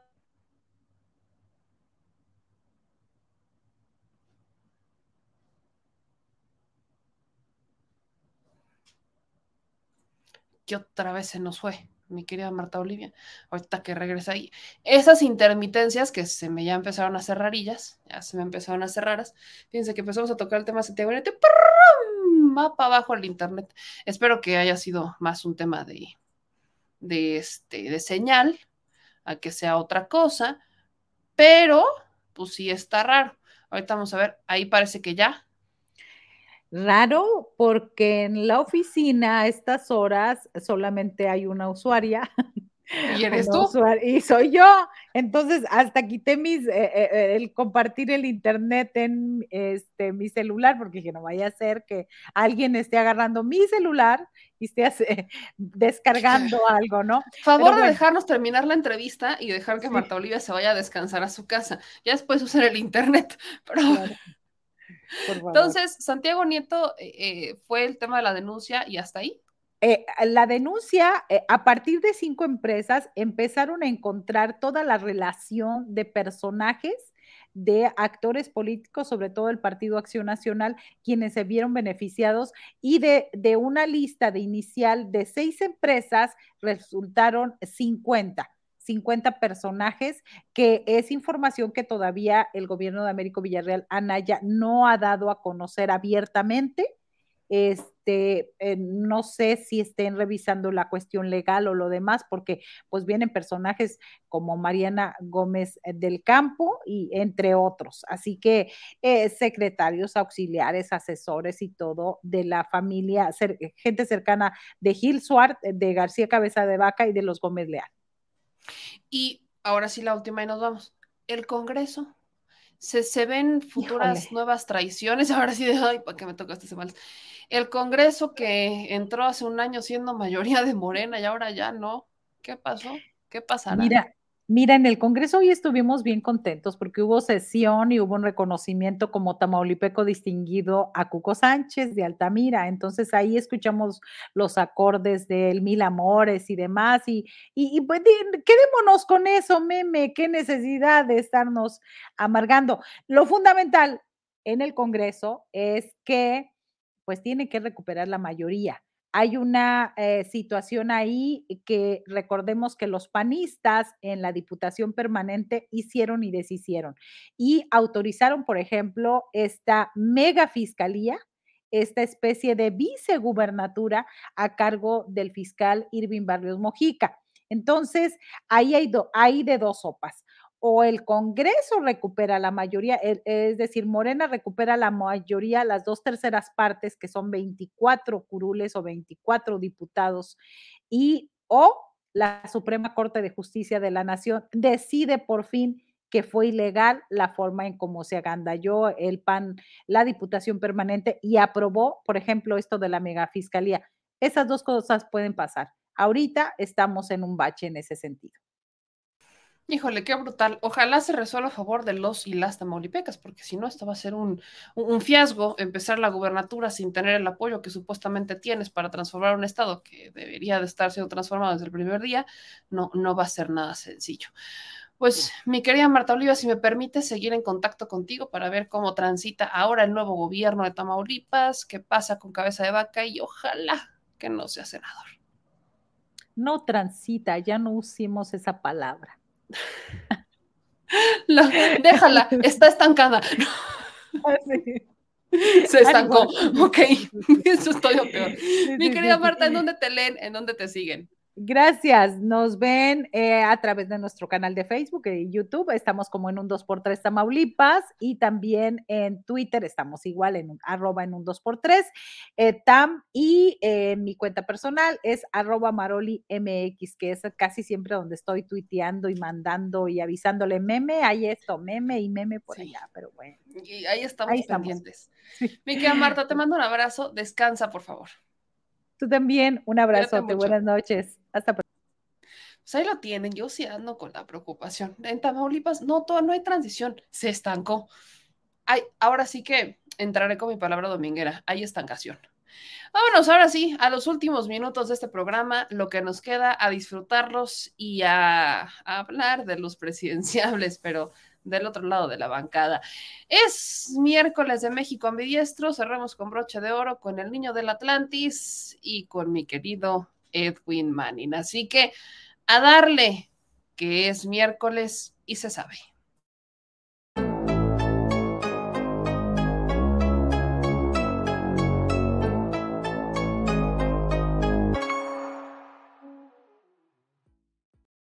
Mi querido Edwin, el atlantiano, mi querido Manuel Pedrero, ¿cómo están? Buenas noches, bien. ¿Me escucho bien? Te escuchas bien, mi querido. ¿Cómo estás, Manuelillo? Muy bien, querida Meme. Buenas noches, Edwin. Buenas noches. Buenas noches, Manuel. Y a toda la audiencia. Pues vamos a entrarle con el tema que más les encanta, salvo que Manuel nos quiera dar un reporte del clima del estado de Tabasco, pero pues desde, desde Coyoacán no, no estoy muy seguro de. Está complicado, sí está complicado. Pero vamos a hablar de los presidenciables de oposición. Esta semana se dieron destapes muy curiosos, eh, destape en el PRI, Beatriz Paredes, el destape de Claudia Ruiz Macías se suman a los destapes de eh, Enrique de la Madrid, que solo lo conocen por ser hijo de un expresidente. Eh, ni siquiera se acuerdan que fue secretario de Turismo. Eh, tenemos el Alejandro Moreno Cárdenas y la posibilidad de un Alejandro Moreno. Por parte del PRD, pues no sé si todavía existe el PRD, y por parte del PAN, que si Lili es que si Damián Cepeda, que si Ricky Ricky Profugín, ¿quién más? Échenle, ¿cómo ven a las ternas del otro lado de la trinchera para gobernar México a partir del 2024. Edwin, empiezo contigo. Bueno, pues yo quería como complementar también lo de Tamaulipas, pero primero lo que me preguntas. échale. Sí, primero lo que me preguntas. Eh, me parece que también, me parece también que, Claudia Ruiz Macié, ¿no? Me parece que también está apuntada por el PRI. Em, Beatriz Paredes, creo que fue gobernadora de Tlaxcala. Beatriz Paredes, que es un Aparte, ella viene, sí, como más, eh, más de la base de lo que fue el PRI, digamos, el PRI gobierno, el PRI del régimen clásico del PRI, eh, un poco más vinculado a los sectores populares, digamos, a las clases medias. Em, en el PAN siento que se van a partir, la, o sea, se van a, como ellos son el partido más grande del bloque opositor. Entonces yo siento que la, competencia más, por decirlo de alguna manera, interesante dentro de que sea del PAN, em, puede estar por ahí. También me parece que hasta Marco Cortés podría ser, no lo sé, o a lo mejor por candidato al gobernador de su estado, no lo sé. Eh, yo como, y lo que queda del PDD, pues no creo que, o sea, siento que podría incluso ser más competitivo el prospecto que voy a mandar Movimiento Ciudadano con Damián Cepeda, que digo con el otro Juan Cepeda, Juan, no Damián, Damián es el del PAN, em, que lo que pueda mostrar el PDD, ¿no? Pero reitero, considero que primero no van a conseguir, no van a lograr una candidatura conjunta, y reitero, como este, como este país, es que esta gente no tiene idea de muchas cosas. como este país es un sistema presidencialista, pues en un hipotético gobierno de coalición, pues esto no podría darse, no, no hay gobiernos de coalición en este país, ¿no? Llegado el caso a que estos puedan ganar y que, y que antes de ganar, pues puedan poner una, una, lograr una candidatura conjunta, pero hasta ahí. No me subestimen al PRD, Zambrano presidente, Manuel Pedrero. ¿Tú qué opinas de esto? Silvano. Silvano, sí es cierto, tan Silvanito, se me olvidaba que ya empezó con su gira de, de la victoria. ¿Qué opinas de estos? Dice, eh, bien dice Edwin, no existen los gobiernos de coalición. Ellos están en un discurso muy articulado de gobiernos de coalición, queremos gobiernos de coalición. La propia Beatriz Paredes insiste en querer una alianza cuando supuestamente si ella es de las bases más bases del PRI, estaría en contra de la alianza porque las bases priistas no están tan felices con el PAN ni con el PRD, sobre todo con el PAN. Entonces, ¿cómo te huele estos destapes, Manuelito Pedrero? Los destapes nomás. Ok. Mira, para empezar, Beatriz Paredes, este, no es las bases del PRI, son las Beatriz Paredes es la base del PNR. Eh, es una política con mucha trayectoria política, em, y para bien o para mal, que yo creo que es como un punto intermedio, pues se encuentra en los anales de la historia en la apertura para espacios de mujeres en la política mexicana. Analicemos las últimas 48 horas y es que de lo que va en el sexenio, en las últimas 48 horas, de lo que va el gobierno del presidente Andrés Manuel López Obrador, eh, se ha registrado la mayor cantidad de destapados, autodestapados, eh, para la presidencia de la República. En el caso del PRI, número uno, y de Alfonso Guajardo, el secretario de Economía, míralo, míralo ahí como, como si pretendiera ser Mark Zuckerberg, el, canijo, o sea, ahí bien tipo de las pláticas de TED, y al final, eh, no hay que olvidar que justamente el secretario de Economía de Enrique Peña Nieto, que formula y reconfigura el nuevo Tratado Libre de, de Libre Comercio cosa que se tuvo que haber renegociado después de la salida de Peña Nieto con, eh, con de la presidencia para la llegada de Andrés Manuel López Obrador. Luego está Murat, luego está Alito, que ya lo dijo, luego está eh, Claudia Ruiz Massieu, eh, Salinas, que no hay que olvidarlo, que en realidad ella no se apellida Massieu, se llama Claudia Ruiz Salinas de Gortari, es sobrina de Carlos Salinas de Gortari y, ahora Beatriz Paredes. Esto nada más en torno al PRI. Pero del PRI, fuera del PRI, Ulises Ruiz, exgobernador del estado de Oaxaca, eh, eh, o, tal vez me equivoco, creo que Guerrero, eh, si no me equivoco, me, corregirán en, este momento la audiencia. Oaxaca, Oaxaca, Oaxaca. Sí, es Oaxaca. Oaxaca. si es de Oaxaca, sí. Represor sanguinario a morir y la nueva campaña o el nuevo video que sacó es, ah, bueno, Enrique de la Madrid, por supuesto, no, no hay que olvidar a, Enrique, eh, también ex, secretario de Turismo con Enrique Peña Nieto, es decir, dos de las propuestas más recientes del PRI fueron parte del gabinete de Peña Nieto. La razón por la cual se fueron es el planteamiento de la razón por la cual quieren llegar. Y ahí está la base central para entender por qué por lo menos dentro del PRI, está predestinado al fracaso cualquier intento para construir una candidatura presidencial. Ahora, hablando de los gobiernos de coalición, los gobiernos de coalición no existen ni siquiera en Europa, por más que la teoría política que no, pues se, se llegan puntos de acuerdo, se hacen comisiones de conflicto. A ver, en teoría, el gobierno actual de Andrés Manuel López Obrador es un gobierno de coalición, porque llegó con el PES y llegó con el PT. Bueno, yo quiero encontrarme al guapo que me diga que el PT y el PES gobiernan a nivel federal. O sea, para nada, es totalmente Morena y es totalmente Andrés Manuel López Obrador. Los gobiernos de coalición no existen. Los gobiernos de intereses sí. Y la mejor manera de distribuirlos, o por lo menos en el sistema político presidencialista mexicano, es repartiendo a integrantes de los partidos políticos en diferentes espacios a nivel gubernamental, que es el caso del presidente Andrés Manuel López Obrador. varios han sido beneficiados, en el caso de los partidos políticos, con las prerrogativas, que esas no las da el presidente, esas las da la propia constitución mexicana, y otros, sin embargo, beneficiados a cargos de las lealtades que han construido alrededor del mandatario o en su defecto por las capacidades que tienen. Uno de los ejemplos más claros, pues, es la relevante presencia que ha adquirido el Partido del Trabajo en Sonora en torno al litio. Esa es una adquisición de poder que ha estado llevando muy bien el PT cuando perfectamente lo podría manejar Morena por sí solo. Al final, los gobiernos de coalición no existen, existen los gobiernos de los intereses políticos y como todos, se van reconfigurando en la estructura que marque el primer mandatario. Estoy, totalmente de acuerdo con eso, porque efectivamente Morena, aunque llegó por coalición, pues es Morena el que gobierna y la alianza eh, legislativa, en donde sí hay alianzas, es sobre todo en el legislativo, que es en donde funciona la coalición. Entonces, si tenemos eso en mente, ¿por qué los priistas insisten, como Beatriz Paredes, por ejemplo, en ir en coalición?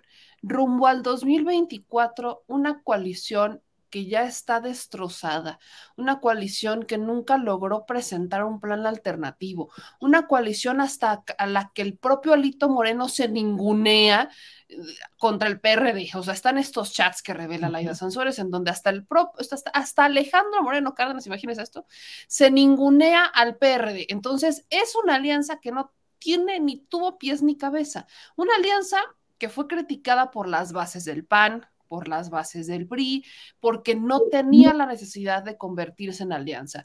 Pero contra todo pronóstico dijeron, ahí les vamos, y los únicos que salieron ganando, si vemos la realidad, es el PAN. O sea, es el PAN el que es el, es el que menos perdió. O sea, de la alianza es el PAN el que menos perdió. El PRD está perdiendo la existencia, pierde el alma, el PRI pues también está en esas. Entonces, pareciera que la única opción es o irse de alianza para lograr la mayor cantidad de votos y no una derrota trágica, o que el PAN sea el que lleve la cabeza con su candidato o candidata. ¿Cómo lo ves, Edwin? Reitero, em, al PAN, el ser el partido más grande del bloque opositor, tendría que ser el que llevará a la voz cantante. Ahora falta ver si las bases del PRI y, lo que queda del PDD estarían dispuestos a ver sus partidos representados electoralmente por un panista, que yo no me lo, que yo no lo creo, ni lo pienso, ni lo veo eh, factible, ni posible, y creo que muchos de sus mismos militantes no lo verían con agrado. Ahora, tú planteas, ¿por qué es que Beatriz Paredes, que no es ninguna tonta, em, busca o quisiera o desearía una coalición? Pues porque es la única manera que les queda para más o menos competir electoralmente. O sea, uno ve, uno ve los, las preferencias electorales en las últimas encuestas y la verdad es que el PRI y el PAN, sobre todo el PRI, teniendo más de 100 años como partido, digámoslo materialmente, a pesar de haber tenido muchos nombres, pues no rebasa los 10 eh, eh, los 10 puntos porcentuales en las preferencias electorales, mientras Morena oscila entre los 40 y los 50 puntos de preferencia electoral. Entonces creo que a Paredes le parece, y bueno, cualquier persona con dos dedos de frente lo plantearía, es la única manera de podernos enfrentar a este gran partido que ahora es Morena, digamos en términos de poder efectivo, en cantidad de diputados, en cantidad de senadores, en cantidad de presidentes municipales, de alcaldes, em, eh, de diputados, de, en el poder ejecutivo, eh, pues es mediante una suma de todos los esfuerzos, ¿no? Por muy contradictorios que estos puedan ser entre sí. Y, y ya, o sea, pues es, que es eso. O sea, suena También más otro jugador, que la alianza sería para no perder el registro. Por supuesto, por supuesto, sobre todo el PRD y el PRI están en una situación tan trágica que lo que se están peleando, sobre todo el PRD, es la, existencia. Se están jugando la existencia de las elecciones del 24. El PAN, aunque vaya solo, no se juega su existencia, pero sí se, sí se, sí se está jugando tener una mayor eh, fracción, facción parlamentaria. Y por supuesto que lo que quieren ellos es también eh, ir en coalición. ¿Por qué? Porque como lo hemos dicho, quienes han salido más beneficiados pues, ha sido el PAN. Manuel, no de cierta manera se ha minimizado quizás a Movimiento Ciudadano, porque estamos viendo al PAN y estamos viendo al PRI, al PRD, muy demeritados, muy destruidos. Ni el propio Claudio X González los quiere, ni entre ellos se quieren. O sea, los vemos muy disminuidos. ¿Pudiera ser eso o no una oportunidad para MC como levantarse como el, el, progre buena onda? que siempre ha intentado jugar con esa imagen y decir, bueno, ustedes que odian a estos de oposición, vénganse conmigo. ¿Funcionaría? Rumbo a la grande? No, porque ya prácticamente eso se encargó de neutralizarlo el secretario de Gobernación, Aran Augusto López Hernández. A ver, el trato es o era, Dante, no te sientes con Claudio. Y Dante no se sentó con Claudio, siguieron con la narrativa de la tercera vía, que tarará, tarará, tarará, porque en Morena y en Palacio Nacional sabían perfectamente bien que una eventual alianza de Movimiento Ciudadano con PRI, numéricamente le ganaban en votos a Juntos Hacemos Historia. Por lo menos así se demostró en la Cámara de Diputados. Era una amenaza latente en aquellos entonces. Después de la neutralización y después de que Movimiento Ciudadano decidiera ir solo en los seis estados que se jugaron en este año, en los seis Meme y Edwin, no hay uno solo en el cual haya sido una alternativa política competente. Fueron destronados en todos, Quintana Roo, Oaxaca, Tamaulipas, no hay un solo estado en el que están siquiera, hay algunos casos en el cual fue el último lugar, con eso les digo todo, que el PRD tuvo un poquito más de alcance que el propio movimiento ciudadano. Esto en torno a los estados, habría que ver cómo le va en todo caso en el Estado de México. Coahuila yo lo veo exterminado, pero Juan Cepeda, Juan Cepeda es un prospecto bastante interesante de Movimiento Ciudadano para el Estado de México, no porque pueda ganar, sino por los efectos que puede tener en la contienda electoral. No hay que olvidar que justamente Juan Cepeda hace seis años se estaba convirtiendo en la revelación de la elección para el Estado de México. ¿De qué manera? Bueno, pasó de un lejano quinto lugar a ser el tercer lugar en la contienda, superando y dejando en cuarto lugar a Josefina Vázquez Mota del PAN. Ese tipo de cosas y ese tipo de restas y sumas de los votos son los que al final cuentan mucho, sobre todo en un fraude electoral, como el que le hicieron a Delfina justamente también hace seis años. Ahora, Movimiento Ciudadano o se pone las pilas declinando la candidatura Juan Cepeda a favor de Delfina, que le conviene, porque hacer eso no solamente es garantizar y, aniquilar el PRI, sino que también conservaría al Movimiento Ciudadano un poco de capital político y que por primera vez en su vida pensaran con claridad y poniéndose donde deben de estar, que es en la izquierda, o en su defecto, seguirle jugando a lo de la tercera vía, que es muy atractivo para Dante Delgado, porque, pues porque anualmente reciben 600 millones de pesos en prerrogativas. Dime qué dirigente nacional va a decir que no por los temas de la ideología, por los temas de la patria. Bueno, así piensa Dante Delgado, porque Movimiento Ciudadano, más allá de ser un partido político, es una máquina de hacer dinero. No es gratuito que debido a esas estrategias hoy gobiernen el tercer Producto Interno Bruto de este país y el cuarto, respectivamente Nuevo León y Jalisco. Para la presidencial, ¿qué es lo que yo veo? Que están súper mega desorganizados no tienen ni idea, ni idea de lo que quieren hacer. Dante quiere poner a Luis Donaldo Colosio y Luis Donaldo Colosio le anda jugando al de no quiero, no me, no me llamen, no me toquen a la puerta y ahí anda pagando 3.5 millones de pesos, como revelamos en Reporteros MX, a eh, Poligrama para posicionarlo en encuestas rumbo a la presidencial. Samuel García también quiere, pero Dante lo está haciendo un lado porque ya se dio cuenta de que está bien, güey. Y Alfaro incluso hasta el propio Dante tendría miedo de tener como candidato a la presidencia a un tipo tan nefasto como Alfaro. No hay cuadros. Y yo insisto, Luis Donaldo Colosio se va a quemar. Dante debería de ser prudente y no exhibir a Luis Donaldo Colosio en el 24. Lo va a quemar y le va a hacer un daño terrible. Luis Donaldo Colosio no es candidato para el 24, es un candidato para el 30. Pero si aún así lo deciden poner, daño político, no creo en ese juego de la exposición, no, pero es que lo, ponemos en el 24 para justamente proyectarlo en el 30. Tampoco lo creo así, porque ya el chico, siendo alcalde de Monterrey, está bastante golpeado, ya sea por los alcoholes que luego salen en juntas de trabajo o por este tipo de cosas que te digo, y no se crean una personalidad propia, es la marca del partido. Entonces no veo a Movimiento Ciudadano como una amenaza latente, lo que sí veo una amenaza y el peligro real para Morena no es lo que haga o lo que deje de hacer el PRI, PAN, PRD y Movimiento Ciudadano, sino que en el momento que se decida la delimitación del candidato a la presidencia, los otros dos o tres o cuatro no queden satisfechos, no necesariamente los dirigentes, pero sí las bases, y eso termine dividiendo el voto, que debería de ser en conjunto y hegemónico, para Morena en el 24. Eso es un gran punto. Edwin, ¿tú qué opinas de lo que dice Manuel?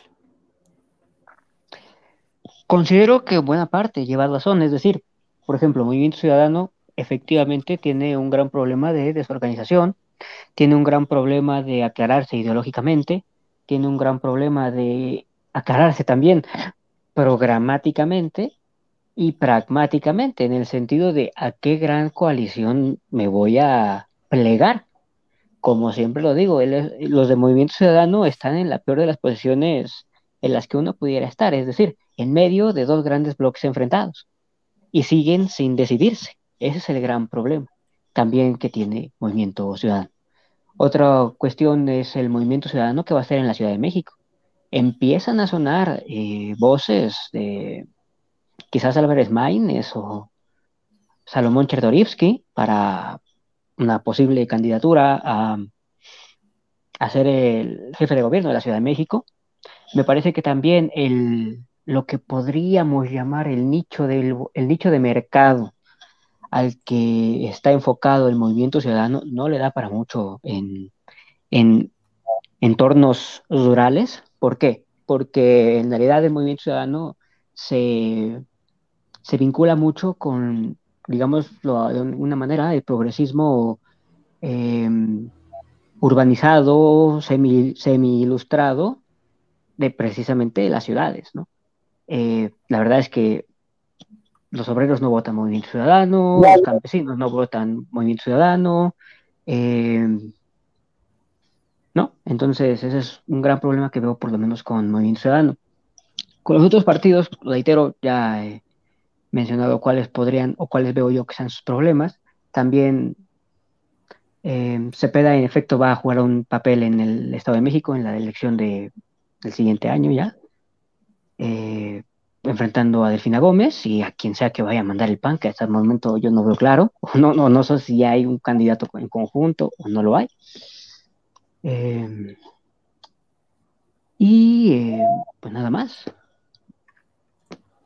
O sea, en cuanto al movimiento ciudadano es lo que tengo que por decir. Ok. Ahora, para esta ronda, antes de ir con comentarios abiertos para que aporten lo que quieran aportar del tema que gusten. Entonces, rumbo al 2024, ¿la oposición tiene alguna oportunidad? ¿Le ven algún chance, la famosa chanza de que la oposición pudiera presentar un proyecto atractivo para los ciudadanos, para aquellos que no estuvieron conformes con esta administración y que de alguna manera esos pudieran representar una mayoría que pudiera gobernar el país, Manuel. No, no, eh, no hay una sola evidencia em, política, incluso científica, para afirmar que la oposición número uno tenga un proyecto claro. Y número dos, incluso si empezaran desde ahorita a formularlo, no les daría tiempo. Ya a estas alturas, a dos años de la elección, no hay tiempo para construir una candidatura presidencial desde la oposición. ¿Por qué? Primero porque se multiplican como conejos. Hace una semana el presidente dijo que eran 43 y las últimas 48 horas sería sencillo sumarle otros 72. ¿Cómo vas a organizar a toda una oposición que la única forma de vencer a Morena no es creando más organizaciones civiles, como lo piensa Claudio X González. Y vamos por la decimosexta. No, no se gana con más organizaciones civiles, se gana con votos. ¿Y quiénes ganan los votos? Los partidos políticos. Entonces, la herramienta que necesita Claudio X González y los hombres de negocios que están detrás de los intereses que López Obrador y Morena eh, salgan lo más pronto del poder es sencilla. Necesitan partidos políticos, partidos que no tienen. ¿Por qué? Porque en este momento ya no queda nada de Vapor México, si no nos hubiera creado unidos. Ahora la situación está si la amenaza no proviene de la oposición, ¿dónde proviene la auténtica amenaza? Pues en tiempos de escasez, la amenaza puede venir de dentro. Y la realidad es que juxtaponguemos un escenario en donde una de las tres corcholatas no esté contento con el resultado de la encuesta y debido a la obsesión, porque ya ahí es una obsesión de querer ser presidente, uniera a todo el andamiaje de los partidos políticos de oposición para representarlos. Eso sí es una amenaza. Hoy que más temprano hablabas de Ricardo Monreal, yo ponía por ahí monreal.et se dejó de funcionar porque decía Facundo Cabral, yo considero que lo mejor que ha exportado Argentina al mundo ha sido Facundo Cabral, decía Facundo, el, hombre acaricia al caballo para poder montarlo. Yo no le creo nada a Ricardo Monreal. O sea, después de todo lo que hemos visto de Ricardo Monreal, una, una, tarde nublada no es señal de diluvio. Y no es que tengamos iluminación predilecta. No, no, no, no, no, no, no. Mucho cuidado y mucho ojo. El verdadero poder está en un hombre que es prácticamente Palpatine, como lo puede ser Ricardo Monreal, teniendo el poder del Senado de la República. Lo pongo de diferente manera. Démonos cuenta en la intervención de Monreal, cómo literalmente ningunea y le ordena a Alejandro Armenta que se ponga a trabajar. O sea, Armenta está nada de decirle, sí, patrón, y ahorita callo a los otros senadores. Es totalmente deprimente el papel que está jugando el presidente de la mesa directiva de la Cámara de Senadores, bajo la subordinación prácticamente del hombre que lo puso. Entonces, la amenaza no viene de afuera, la amenaza latente está hacia adentro. ¿Cuál es la reconciliación entonces? Negociar. Negociar ya sea una jefatura de gobierno, un número determinado de senadorías, un número determinado de diputaciones federales, una secretaría de Estado, eso es lo que se tiene que negociar, para que no haya un rompimiento. Edwin, la misma oh. pregunta, Manuel. Igual, em, considero que en efecto el, peligro está o puede venir para, digamos, eh, el movimiento de generación nacional, puede venir desde adentro. También considero que puede haber ciertos cierto acercamiento por parte del bloque eleccionario hacia algún candidato que no resulte electo en la encuesta interna de Morena para ofrecerle quizás una candidatura presidencial. Con eso arrastrar quizás algún voto, quizás de Morena, no del sector más duro del obradorismo, sino de alguno desencantado con Morena. Siento que puede venir por ahí, siento que, en efecto el partido debe ser muy inteligente y los candidatos deben ser muy inteligentes o los posibles candidatos para saber tratar bien a quien pierda, ofreciéndole precisamente una Secretaría de Estado, una diputación, una senaduría o un cargo orgánico en el partido de relevancia, ¿no?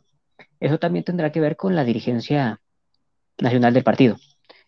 Por otra parte, el bloque opositor, eh, me parece que yo aquí creo que no hay que equivocarnos. Ellos sí tienen un proyecto de país, que es el proyecto que pusieron durante casi 40 años, privatizar absolutamente todo, acabar con los derechos laborales. Por cierto, ojalá el Senado ya se apure con lo de las vacaciones a los trabajadores, em, para que ya después pase al Pleno de la Cámara de Diputados. Eh, pero claro que ellos tienen un programa, ellos tienen eh, vender Pemex, vender Comisión Federal de Electricidad, que todo se ha privatizado, privatizaron hasta las playas, privatizaron la educación, privatizaron la banca, privatizaron aeropuertos, privatizaron todo, no les faltó absolutamente nada por privatizar. Entonces creo que ese sí es el programa que ellos tienen. Ahora, no tienen la manera de hacerlo atractivo al pueblo mexicano. El pueblo mexicano considero yo que ha tenido ya un desarrollo ya político de saber qué sí le conviene y qué no le conviene. Y quien le diga, oye, te voy a quitar la seguridad, o sea, la salud pública, la educación pública, todas las más, todo el tejido social que más o menos ayuda a que, a que la gente no viva en condiciones deplorables, pues mucha gente, evidentemente, así no te ganas el voto de la gente. Eh, pero sí, sí tienen un programa. Lo que sí no tienen es una manera de articularlo y de hacerlo atractivo más que para los que son sus votantes, digamos, duros, ¿no? Que sí quieren en este modelo societal que esta gente propone. Pero, y que, bueno, reitero, lo de Monreal, yo igual vengo estudiando al señor desde el, desde el 2017, eh, siempre que no resulta eh, elegido en una encuesta interna, siempre amenaza con salirse, no se va, y te digo bajita la mano por todo el poder que tiene, por la, experiencia que tiene, le alcanza para hasta repetir en el Senado. O, no sé, ser de diputado otra vez, o hasta alguna secretaría de Estado para quien resulte ganador en la encuesta interna de Moreno. No lo sé, no estoy diciendo que sea bueno o malo, sino que le da para eso. Ahí están grandes reflexiones que nos hacen pues ver hacia allá, quizás para algunos cristalizar algo que ya veníamos repitiendo. La verdadera batalla por el 2024 va a estar en las filas de Morena y será sabios elegir a quién será él o la representante de los y los mexicanos. No quiero dejar de mencionarles, vean el documental de Se fue a volver en Ecuador, creo que es un gran mensaje para aquellos que vamos a sucesión presidencial, o sea, aquí, aquí en México, no vaya a ser que se nos vaya colando un traidor y eso de que las reformas son completamente inamovibles, no es tan cierto. Siempre hay una manera para echar atrás los proyectos de nación. ¿Con qué les gustaría cerrar, Marorito? ¿Con qué comentario te gustaría quedarte? No, pues. Le que quieras, échale.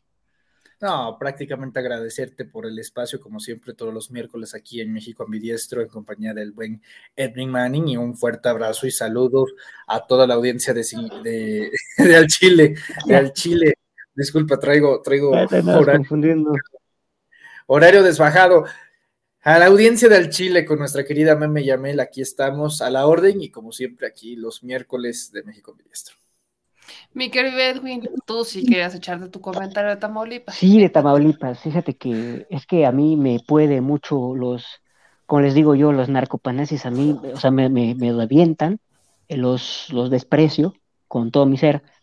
Entonces sí quería, pero no voy a hablar desde los sentimientos, sino desde la evidencia histórica que uno puede tener.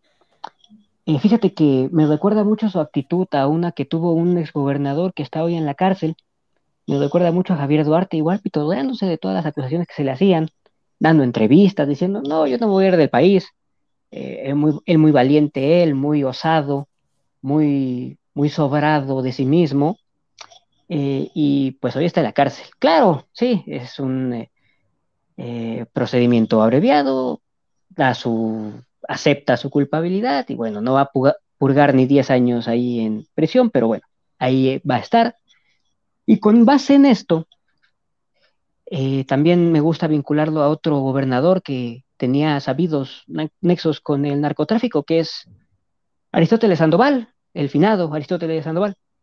Entonces yo le veo esos dos caminos a, si es que no se sale con la suya, que es muy probable debido a muchísimas cosas, a, sobre todo a las instituciones encargadas de la impartición de justicia en este país, y a que este sujeto mueve intereses muy grandes, poderosos, reitero, estar al servicio del narcotráfico, pues también deja, tiene lo suyo, ¿no? Entonces le veo esos dos caminos, bueno, tres, o se sale con la suya, desafortunadamente, o le auguro un, futuro muy parecido o al de Javier Duarte o al de Aristóteles Sandoval. Y recordemos también, tú le hiciste una pregunta a la periodista que estuvo aquí, que si todavía hay más delitos que se le podrían, pudieran imputar a cabeza de vaca. Recordemos que a partir de que sale cada gobernador, falta todavía que la Auditoría Superior de su Estado entregue el informe de cuenta pública. Entonces, por supuesto que puede aparecer muchísimo más desvío de recursos, cohecho, peculado y todos los demás tipos penales que puede llevar a cabo pues un funcionario, precisamente en funciones. Entonces, yo creo que sí, que falta ver, pero que sí todavía podrían imputársele bastantes delitos, nada más con las evidencias que pueda dar los siguientes dos informes de cuenta pública que faltan por, por emitirse de la Auditoría Superior de Tamaulipas. Mi querido Edwin, ¿qué razón tienes con el tema de la auditoría? Todavía falta, así que seguiremos expectantes. Chicos, ayúdenme con sus redes sociales. Manuelito, ¿dónde te siguen? Muchas gracias, querido Meme, en YouTube, Twitter eh, ah, y en Facebook, que pues pasó algo eh, bastante triste y es que la página que teníamos, Manuel Pedrero, eh, pues ha sido castigada por la plataforma de Facebook, nos imposibilita subir cualquier especie de video. Em, así que prácticamente, eh, y hablando con algunos expertos de la plataforma, hemos concluido que la mejor opción es crear una totalmente nueva.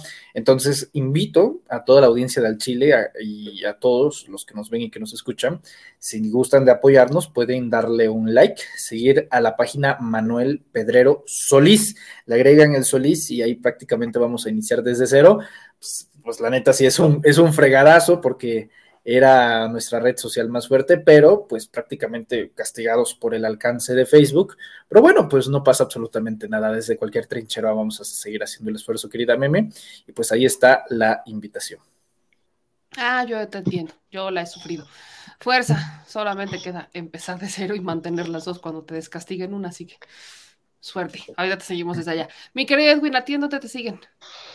Pues por ahora aquí en México Ambidiestro con me Yamel. También voy a estar colaborando con columnas, ya sea quincenales o semanales, para tu medio, para que puedan leerme más seguido, por si no me siguen en Twitter, y en mi Twitter, en arroba leviathan 1292, L-E-V-I-A, T-H-A-N 1292, y pues por ahí pueden seguirme. Pues ahí está. Chicos, les agradezco muchísimo. Cuídense mucho y que pasen una excelente noche. Muchísimas gracias a ti, Manuel. para la próxima semana te prometo tener el, reportaje de. de te encargo el reporte del clima, por favor. de semana vamos a Para otra semana ya se secó. Ojalá que Tlaloc siga mojando Atlantis. que no, que no, que no, el, señor productor está subestimando el, clima de, Tabasco, ¿eh? así como llegó, se puede porque ir. fue la vez pasada, se acuerda que es mojado por todos lados, que no te estoy diciendo que es Atlantis. Chale, subestimas Atlantis mexicano. Le mando un beso, Manuelito Edwin, cuídense mucho. Hasta luego. Hasta luego.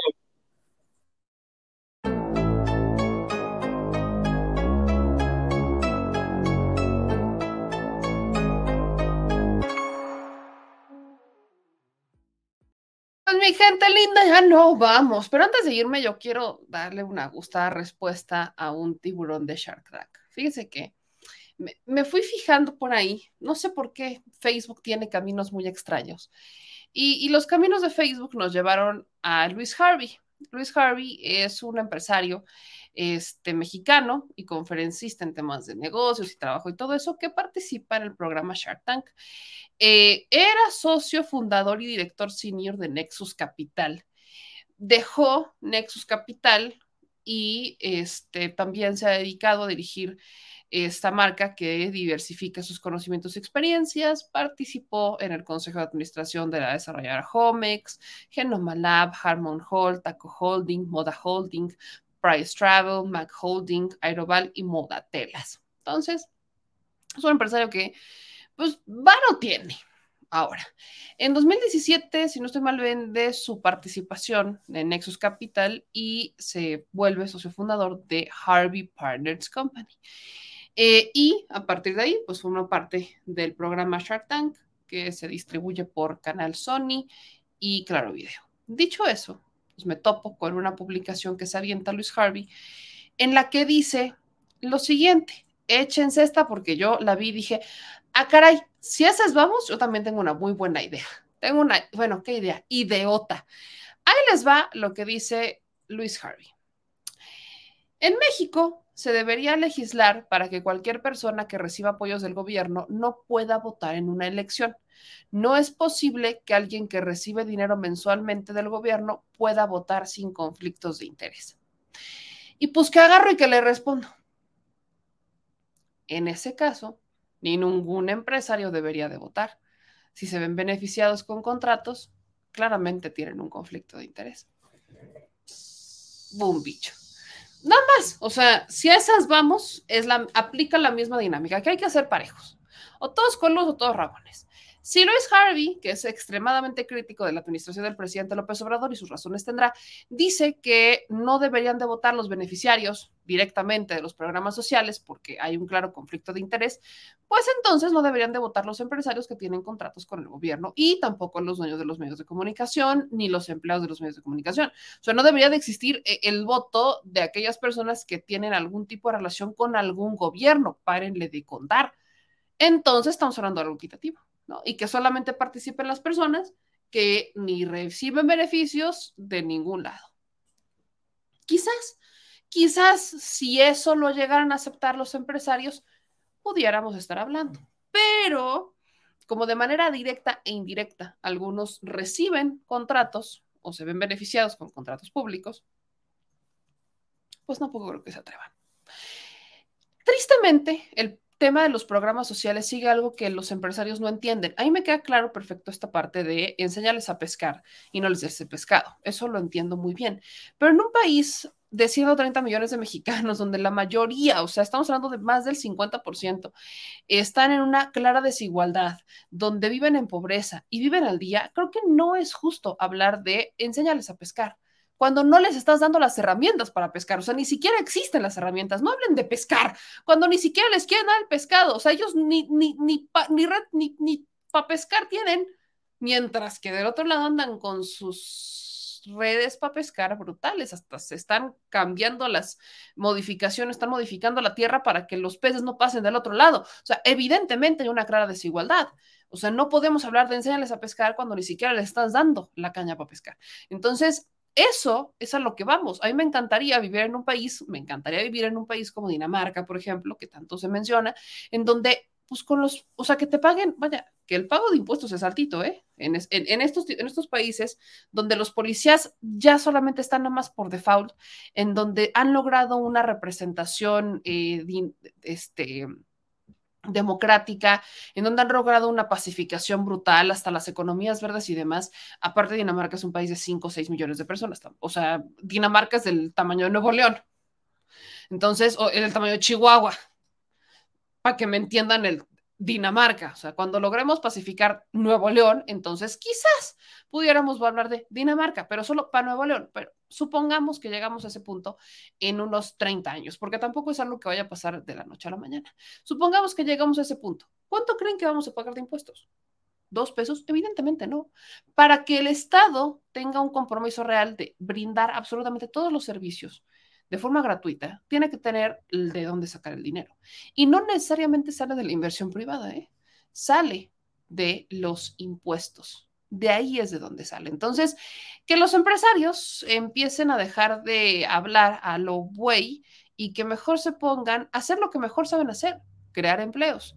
Pero que esos empleos sean bien pagados, que paguen también bien sus impuestos y que no nada más sean pico de palo, en donde critican mucho, critican mucho, pero hay una clara esclavización dentro de sus corporativos y solamente los de arriba son a los que ya no les enseñan a pescar, al contrario, les enseñan a transar. Así que ojalá que el empresariado, con el cual yo no tengo absolutamente nada en contra y tampoco generalizo, se ponga las pilas, porque todavía hay muchos que están faltando a esta norma. Y con esta me despido. Leo algunos de sus comentarios que dicen por acá. La gente ya se cansó de pescar no más que otros, o sea, políticos nos quitaron el pescado para hacerse ricos. Dice Gau, de conflicto de interés los del PRI los del PAN, gobernantes que en vez de servir al pueblo eran gerentes de empresarios y les condonaban los impuestos. María dice, solo quieren recibir beneficios esos empresarios. Dice Sin Fronteras, así el Leja y ley. Así hablan a lo penitente, defendiendo el neoliberalismo y la privatización. Nan, todos pagamos impuestos, incluso al comprar mercancía. Eso da derecho a que todos seamos beneficiados por servicios a los que tenemos derecho. Y está en la Constitución, no a rescatar empresas. Otro gran comentario para Luis Harvey. Este, dice María, y otra de las cosas, meme, es que hay que lugares donde ni pescado hay, no vamos lejos, con el neoliberalismo tronaron muchos ingenios. También es cierto. También es cierto. Eh, dice, el derecho a votar es constitucional y los apoyos de adultos mayores también. también, aunque no les guste. Eh, dice Bernardino, critica el anzuelo que solo da pescado. Martín, te enseño a pescar, pero yo soy el dueño de la red, la atarraya, el barco, la lancha y el dinero. Y el pescado, a más. Y del agua que estás pescando. Y de la lancha donde está Y, subido. sí, y, esa por sí, y de la lancha donde está subido y del aire que respiras para que puedas llegar. Claro que no es una situación justa. Entonces, sí, empresarios, empresarios, pero no se hagan guajes. Hay mucho todavía que falta por ahí. En las denuncias de hoy me llegó esta y la quiero mencionar, dice Belinda Monroy. Meme, con mucha tristeza te informo que en los baños del CCH Sur, el edificio eh, P, ultrajaron a una alumna ayer 18 de octubre como a las 4. El caso es atendido en la Fiscalía de Delitos Sexuales de Álvaro Obregón. Uf, mi madre. Ojalá eh, me pudieran mandar más información del caso para poderlo, este, darles, para darles el seguimiento y pues tenerlo sobre la, sobre la mesa, porque así no, señores, así no. Uf, una chica de 18 años, qué triste. Ojalá me puedan mandar más información si tienen esto, si no, ahorita me, pongo a hacer mi, mi, respectiva tarea. Oigan, le quiero mandar un mensajito a mi querida Azul Sánchez que anda por acá. Si pueden seguir su canal, ella anda constantemente echándole la batalla desde las calles con otro grupo de compañeros youtubers de las calles. Entonces yo les mando un beso que yo sé que le, le chingan muchísimo. Un abrazo a mi querida Azul Sánchez. Ahí está su canal por si alguien gustara seguirlo. Y yo con eso me despido. No se les olvide seguirnos en todas las redes sociales, suscribirse a nuestros canales y activar las notificaciones. Gracias a todos los que nos acompañan noche a noche, mañana a mañana y que esperan nuestras notificaciones, que nos siguen en las redes sociales y que hacen banda con nosotros. Así que cáiganle con los likes, suscripciones y activen las notificaciones. Saben que me encuentran en todas las redes sociales, hasta en OnlyFans próximamente. Ah, ¿verdad? Que queden los pichuelos en la cara del señor productor así. si usted viera su cara, es como, fíjense, lo voy a volver a decir. Espérense, lo voy a volver a decir, pero le voy a poner efecto de audio. Espérate. Tres, no, déjame lo encuentro. Tres, dos. Ya saben que me siguen en todas las redes y hasta en OnlyFans. ¿Qué decir? Estoy muy chistoso. Olvídenlo, amigos, próximamente. No esperen mucho. Pero bueno, el señor productor, por lo pronto, así.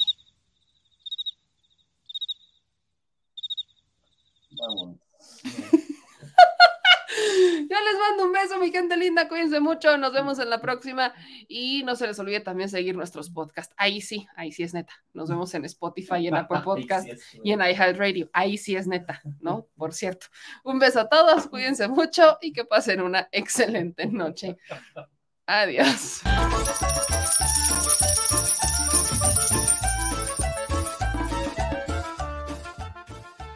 Al Chile.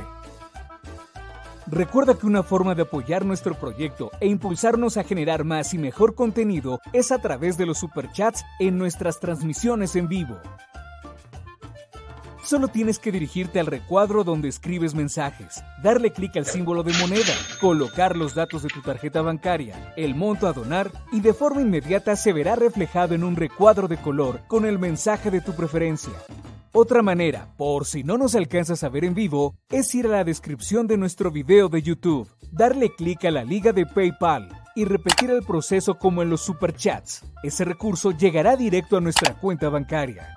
En Facebook también puedes apoyarnos de forma mensual. En el inicio de nuestra página encontrarás el botón Quiero colaborar. Ahí podrás adquirir una membresía que nos impulsará a seguir combatiendo la infodemia desde esta plataforma.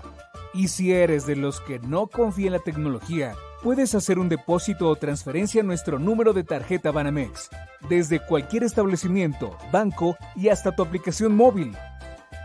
Anótalo. El número es 4766-8415-9203-0897. Recuerda, esto es completamente voluntario y es una forma de apoyar e involucrarte más con este proyecto independiente. Hazlo tuyo y comparte.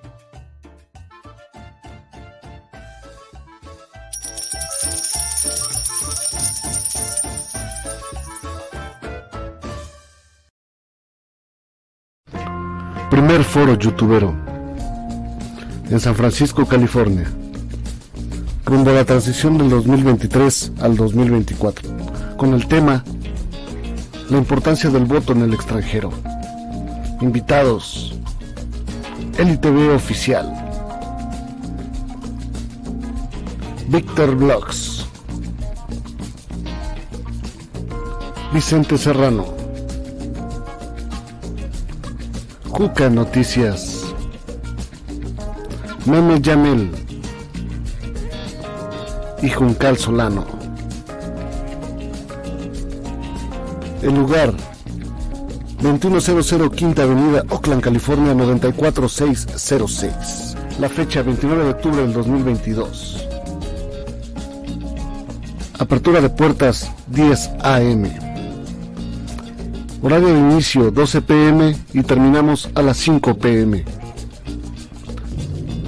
El contacto más 52 55 31 768 160.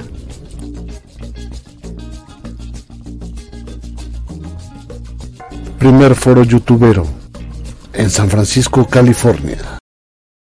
Si estás en Puebla y quieres un café que de verdad sepa a café, ve a Georgian Café. Vas a encontrar postres, variedad de cafés y tés, pero sobre todo un precio justo y sabor inigualable. Por la pandemia, su servicio es solo para llevar, pero de verdad no te lo puedes perder.